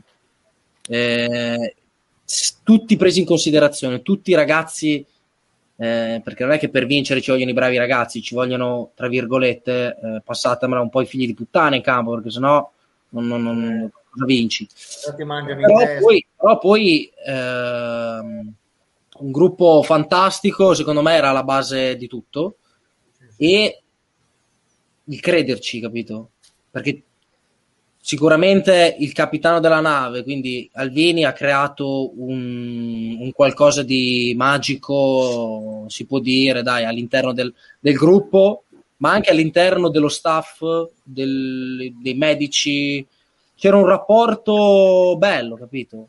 Tu, tu stavi bene con tutti, non è che dici quello là mi sta sulle palle, perché magari ogni, ogni anno cambi squadra, trovi quello che magari quello mi sta sulle palle, quello- capito? Invece lo vedevi, lo notavi che era un gruppo meraviglioso, capito? E quindi questa era la base, secondo me è stata la base. Eh, il- la, la vittoria, poi, sai, dal punto di vista tattico, fortissimo. Eh, dal punto di vista tecnico, eravamo comunque con il Bari la squadra più forte. Dal punto di vista mentale, per me eravamo i più forti. E avendo questi tre pilastri, sai che puoi fare un qualcosa di, di- di- di- grande. Bene. Quindi questo secondo me è stato il gruppo del, è stato il segreto della, della vittoria. Dai. Sì, beh, infatti eh, il segreto c'è fare un gruppo importante, coeso è la base di tutto. Poi dopo è logico ci vogliono giocatori importanti che, che facciano bene e poi onestamente ci vuole quella, quella dose di fortuna che insomma sull'infortunio. La fortuna, la fortuna ti gira, la fortuna ti gira perché Stefano, però io mi devi ricordo- fare, capito? La, sì, ma Cioè, l'anno, del- l'anno so della promozione cosa ha fatto Alvini. girata- Sì, ma l'anno della promozione è girato tutto bene, quando uno come Rozio non ha avuto neanche il raffreddore, vuol dire che girava tutto bene, perché l'anno scorso Rozio ha fatto 20-22 partite, l'anno prima si era fatto male, cioè, cioè, Eh. invece ti deve girare bene anche lì, perché se dopo ogni due giorni uno è fermo, l'altro è fermo, dopo c'è sempre quella situazione lì. Però è logico che la- la- essere coesi, avere una squadra coesa, che remano tutti assieme, è importantissimo. Sì, sì, c'è Infatti, stato anche il Covid di mezzo, eh. Sì, sì, certo, certo. Con il Covid di mezzo, comunque anche lì, sempre in contatto con la società, con il mister, sempre ripeterci di stare sul pezzo, di crederci che comunque sarebbe arrivato e poi capito, poi ti guardi, vinci, ti guardi indietro e dici cavolo, allora sì, forse aveva anche ragione. Eh, no, no, ma infatti è stata una cosa perfetta quell'anno lì, cioè, sicuramente. Cavaz, ultima domanda, nel caso, se no dopo chiudiamo. Mandiamo a letto il Ste. Eh, gli abbiamo chiesto mai di tutto e di più, quindi facciamo in bocca al lupo sicuramente eh, per, per la carriera e speriamo insomma di, di rivederlo a Reggio. Sì, perché insomma alla fine direi che la Ma ci categoria vado in curva, eh? Eh, sì, sì, ecco, magari il telefono non usarlo. Ecco, eh, Quindi- Instagram, Instagram Togli la posizione, togli esatto, tutto, disattiva, togli stacca la batteria. Però sì, curva, no, però eh, insomma, ci farebbe piacere vederlo forse anche, anche, anche in campo, perché voglio dire, secondo me la categoria ha dimostrato di, di farla, di poterla fare, quindi chissà che qualcuno, insomma, eh, non, eh, non ci, non ci faccia un pensiero. Ecco, chi lo sa. Vedremo, vedremo, dai. Al di, là, al di là di tutto, insomma, veramente l'augurio di mantenere la categoria e di sicuramente continuare, continuare almeno in Serie C e poi chissà, insomma, sei ancora giovane, quindi. Grazie. sicuro. Quanti anni hai adesso, Ste? Ne ho appena fatti, no, appena fatti, eh, mica. No, 24. Oh, allora ce n'è, Dai. ce n'è ancora. Eh, Il bo- Va bene, va il- bene per la Rezzana. Oh, Ste, Ste, ascolta, Ste, ascolta, il mio figlio, i miei due figli più piccoli, che sono due gemelli, compiono 24 loro anche quest'anno, figurati. eh, eh, Sei ancora giovane, va bene, dai. Sì, sei ancora giovane. Pensa che il Bomber ne ha 82. Eh, Esatto. io ne ho 81, ne ho uno E, gio- e gioca ancora a Che sono football. vecchi, sono vecchi. Oh, no, non cominciamo con la puttanata del col foot golf, eh, porca puttana, perché dopo No, no, cominciano no. a mandare i messaggi anche quell'altro, eh. Ci vado, Eh, ci vado domani sera. Qua ci chiede Federico ma- ma- Montagnolo. facci anche adesso, a cagare. Gra- oh, qua ci chiede Federico Montagnolo, grande peli, facile imitazione da Allegri. E noi, visto che dobbiamo chiudere, direi che possiamo chiudere. I toscani Prego. ti vengono bene. cioè. Oh, eh. Ma sapete chi è Federico Montagnolo? Tanto sappiamo, vai, tanto Stefano, tanto sappiamo quando finisci di giocare a calcio fai l'imitatore. Boh, basta. Eh, No, chi è, chi è- chi è Federico Montagnolo? Cioè, il nome non mi sembra, il, il cognome non mi sembra. eh, è, il, è il fratello del, del- Del, secondo- del ah, vice. ecco che. Del vice, infatti. è ok. il fratello. E Allegri. Allegri. Allora, allora, quello che conta è il corto muso. È il corto muso. Davanti. Cioè, cioè che vinci 1 a 0, eh, 10 a 0, è il por- corto muso. E te sei lì, capito? Questo è. Beh, Perché poi non mi vedo. quindi- Mito, mito, mito, mito. Eh, I toscani, i toscani ti... Dani, non lo vedo, non so perché. Olmi, eh, st- stiamo facendo l'imitazione tu è da due ore che guardi la TV. eh, sì, proprio... sì, tu c'hai la TV, No, lo no, vediamo capito, dagli occhiali. No, io sfrutto gli occhiali riflesso per farmi i cazzi miei, però volevo farmi una domanda. Adesso Secondo salta te- fuori dopo due ore di cazzi suoi. Secondo però- te è meglio un prato corto, ben curato, ben umido, dove si scivola bene o rasata completamente? Ma- No, ma che cazzo di Marzullo dura vendetta. Guarda, sul prato poteva ancora sembrare una cosa calcistica, sulla, sulla sei No. proprio, ti sei proprio... Slittato via senza condizioni. No, se vuoi rispondere, siamo qua che ascoltiamo. Va bene tutto. Ah, ok, va bene. giusto, diplomatico, diplomatico. Olmi sta aspettando che passi la NAP in TV, ormai l'ora è quella. Eh, no, ho Gela che mi manda che mi manda i video, mamma mia. Mamma. Ho Ste. Gela che mi manda i video. Salutiamo Gela, ovviamente. Salutiamo calorosamente Gela, Gela Granata. Ste, io ti, io ti ringrazio, sono le 23.22. Eh, direi che più avanti possiamo fare un'altra diretta anche a te, anche perché sei super simpatico. E anche se non mi hai mai dato la tua maglia, li mortacci tua che te l'avevo chiesta dai, te l'avevo chiesta, te l'avevo chiesta da inizio anno di mortacci tu a te Gazzata. Prima o poi venga Gazzata e ti cagherò davanti al portone di casa. Di mortacci. No, eh, quello è già roba di Olmi, eh, che di solito cagano davanti Però- a però casa. direi Eh, adesso dove, dove- dove prima ci cagava il cane di quel bastardo del mio vicino che gli venisse un accidente Che al salutiamo, cane, che salutiamo. un accidente nel culo al cane adesso ci ha fatto l'orto se ci vuole venire a cagare sta adesso almeno, almeno con cima vengono su meglio i pomodori Se non viene il cane, ti mando il bomber. Allora, Gabri, No, se dovessi tornare a Reggio, la prima, ma la prima, te lo giuro che la prima è tua. Vacci Allora, la torrentare il culo. Tosi, Tosi non comprarlo più. Basta. Esatto. Prima io, io lo volevo, adesso non lo voglio più. Perché Esatto. così non dai la maglia con l'altro lì. Basta. No, ma tanto lui adesso so che è di Gazzata. Tra l'altro, io ho mia nonna lì al cimitero di Stiolo perché mia mamma è di San Martino. Ah. Quindi scoprirò dove abita tuo papà. C'ha in quadro la maglia con la medaglia. Ma, ma Io ho fatto hai- bingo. Ma prima hai fatto vedere una foto sua, no? Hai fatto vedere tutti Eh. quei nervi che hai visto. Ecco, no, non fa tanto il furbo che tiene uno sgannossone, ti stendi. esatto. Rivedere fare le vene, fenomeno. attimo- fai rivedere Io- un attimo le io, vene. io, io, io, io, io ti- ti- uno sganassone ti mette per terra. Eh, non trovo mica. Aspetta, perché avevo tirato via le foto. No, no, se vuoi dire, eh, Tyson 2 la vendetta sembrava. Eh? A parte che i, comunque, i ragazzi, nervi si vedevano le vene, non i nervi. Non è, fa, no, no, che eri muscolette che nervi, che era di muscoli. Ragazzi, alle me- mezz'ora fa abbiamo cominciato a dire "Ah, ma dai è ora, di, è ora che chiudiamo e sono le Sì, ma- 23 sì, ma dopo che te hai Cioè, detto che stavi funziona bene, sempre così porca puttana. Tu quando hai cominciano a dire che stavi o- bene, abbiamo no no adesso dato mi sono rotto i coglioni dai su porca puttana Ascolta, Olmi, è da 40 minuti che Pellizzari eh, parla, fa l'imitazione e tu ti guardi la TV, non rompere i coglioni. È 40 minuti che ti guardi la televisione. Si è guardato, si è guardato Io mi collego. Djokovic e Costa, ma non come riesco chiama? mica a mettere la, la app di, di Sky eh, nel, nel computer così facevo le due cose c'è il Berrettini quarto set dopo aver vinto il Ma- terzo ma set non ce ne frega un cazzo break. No, non ce ne eh, frega un cazzo del- del tennis. e, e adesso e adesso porca puttana ha sbagliato un colpo facile no se sta riprendendo sfiga. Eh, Ste, porca- Ste, capisco che gioco è, una situazione disagiata, ma non, No, no. sa- non- non ti stai confrontando con delle persone normali, quindi porta No, pazienza, ascolta, lo sapevi. ascolta, uno che va in giro con una maglia così, cosa vuoi che... Eh, scusa, eh. Beh, però Comunque, apprezzabile. Ste, grazie No, mille.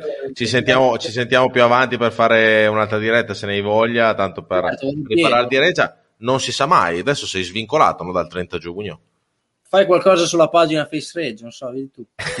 Come l'ultima volta può eh, funzionare. Stai scherzando Stefano? La settimana scorsa c'era il mister Colombo, dopo due giorni il Carpi ha contattato Colombo. Eh, eh, è, è esatto. un secondo, è un secondo. Poi un attimo, no, è un noi, attimo. noi, facciamo così, noi sia altro che Raiola, cioè viene da noi esatto. quattro, ci, ci pensiamo, pensiamo noi. noi. Ci pensiamo noi. Ste, l'ultima domanda che ti ho da calciatore, cosa ne pensi di Donnarumma che va al Paris Saint-Germain 5, 5 anni di contratto, 12 milioni di euro all'anno. E sti gran cazzi. La fame. Beato lui. Secondo me la risposta. rispondo io per... Il problema è che il Paris Saint Germain ha tre portieri, spendono 40 milioni per tre portieri. Il problema è quello. So. Oh, Mi oh, puzza ti chiami oh, Pellizzari, eh... ti chiami eh. Bomber, l'ha chiesto a Pellizzari, no, fa, cosa ne pensi? Poi risponde il Bomber. Sì, hai rotto il cazzo Bomber, stai zitto. Secondo me eh, c'è un inciuccio con qualcosa, qualcos'altro. Perché comunque è una squadra che ti fa esordire a 15 anni. Cioè, comunque milanista. eh, oh, non è che prendi poco, eh. Cioè, No, capisco gli che avevano offerto 8 milioni, attenzione, non è che gli avevano offerto 4 caramelle, cioè 8 milioni di euro a 21 anni, insomma. 21 Cioè, anni. doma- do- domani viene il Parma da te a Gazzata e ti dice caro Pellizzari ti vogliamo in Serie B difensore Diamo centrale 4 esterno dove vuoi di tu diamo 5 Diamo milioni di 12. euro Io poi, poi ne do 2 milioni a te, va bene? Allora, bene, allora va bene. Cioè, io per uno e mezzo ti porto, quindi risparmi mezzo milione, dai uno e mezzo. Però io per dico- uno ti preparo anche le valigie, quindi... Io fatto venire- 750.000 ti lavo anche la macchina. Io quando ero piccolo dovevo, dovevo decidere tra Cesena e Parma. E io ho detto col cazzo che vado a Parma. "Secondo- Bravo, bravo, bravo. Allora, ragazzi, no, basta, basta. Tosi, telefona. No, eh, no. Ragazzi, bisogna comprarlo. su. Eh, Telefona, basta. Telefona a Stefano. Ma- Tra l'altro hai fatto una cosa che il Bomber non è riuscito a fare da piccolo perché sappiamo tutti che lui ha fatto le giovanili nel Parma e poi ha detto tifo Reggiana, però veramente Eh, uno scandalo. I boccia la primavera una reggiana. Punto. Se dit Parma, se dit. Sì, Ficlev. Ste, buona serata, in bocca al lupo per tutto, tanto ci, ci sentiamo per telefono, Sì, più avanti faremo un'altra diretta, dai. Bene, va bene, grazie mille. Spero che ti sia Grazie a te. divertito. Dalla grande. No, Stefano, complimenti in bocca al lupo per la carriera. Grazie mille. Ciao Ste. Domani ti No, contatto no, Carpi, tranquillo, noi abbiamo degli intrallazzi, non ti preoccupare. Buonanotte. Ciao Ste. Ciao. Grande Stefano Pellizzari, direi che possiamo andare a letto anche noi. Sì. Il Bomber sì, sta no. sbadigliando.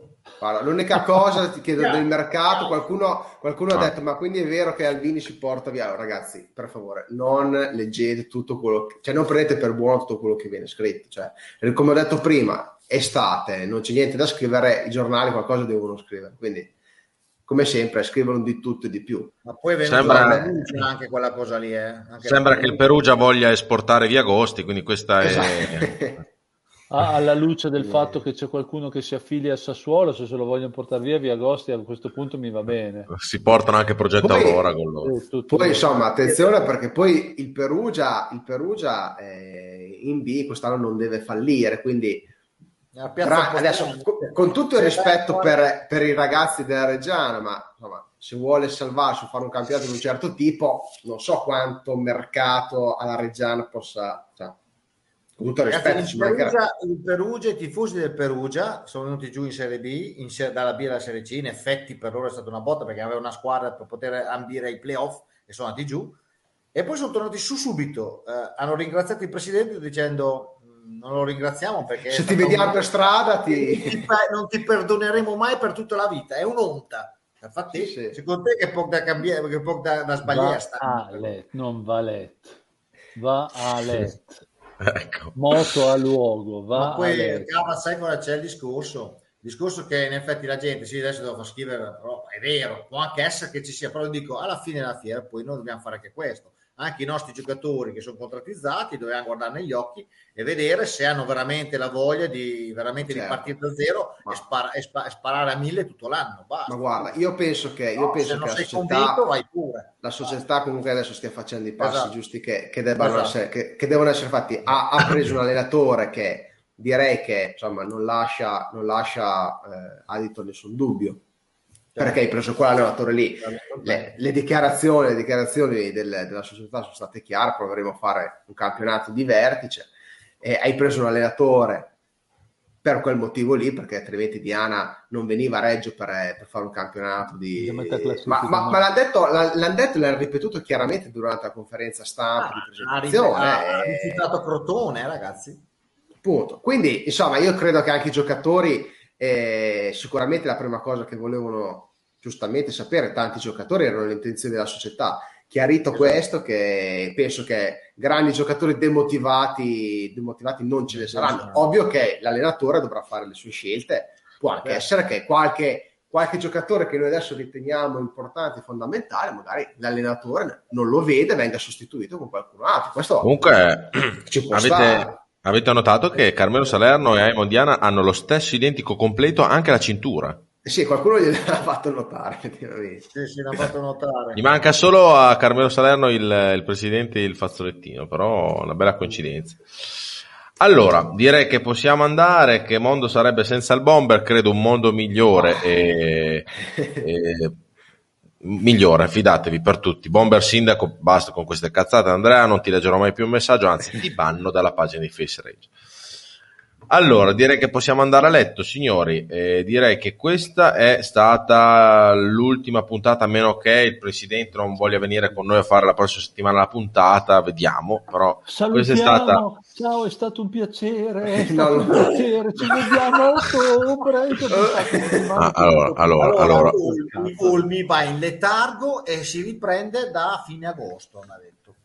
Sì, Olmi ha mangiato troppo pesce e miele come gli orsi va in letargo e si risveglierà in quel di novembre quando Troppe noi pizze, saremo... troppe pizze. Io faccio però il contrario, il letargo al contrario. Esatto, esatto, vai in letargo d'estate tu. Esatto, esatto. Comunque direi che questa è stata l'ultima puntata, a meno che, vi ripeto, non c'è Carmelo Salerno la prossima settimana o qualcosa di eclatante, ma eh, per il momento è l'ultima. E vedremo se riusciremo a fare qualcosa in agosto, fine luglio, ci sono i gironi, se, se vedremo se noi avremo tempo perché andiamo anche in ferie. Dai, a fine, a fine, ah, a fine luglio tu dici? Dai, dai. Sì, facciamo qualcosa, facciamo qualcosa domattina, Bomber. Ci troviamoci, troviamoci, dai. Mica, facciamo che sta parlando lui, lo sta parlando lui, mi parlo io. Eh, fosse per il bomber saremmo tutti giovani. Bomber, hai, hai visto, No, hai, hai visto la luce? Eh, hai visto la luce? Una volta alla settimana non è che muore nessuno, sono in casa. Eccolo, eccolo. Olmi, Ah, dai, una volta a settimana, dai, su. Bomber, hai visto la No, lucetta no, che no, c'è no, sopra di te? scherzi, È giusto Eh, chiudere È un Bomber, è un c'è UFO, c'è un UFO sopra, il te- sopra la testa. Hai, hai visto la, la luce che c'è sopra di te che si vede sullo schermo?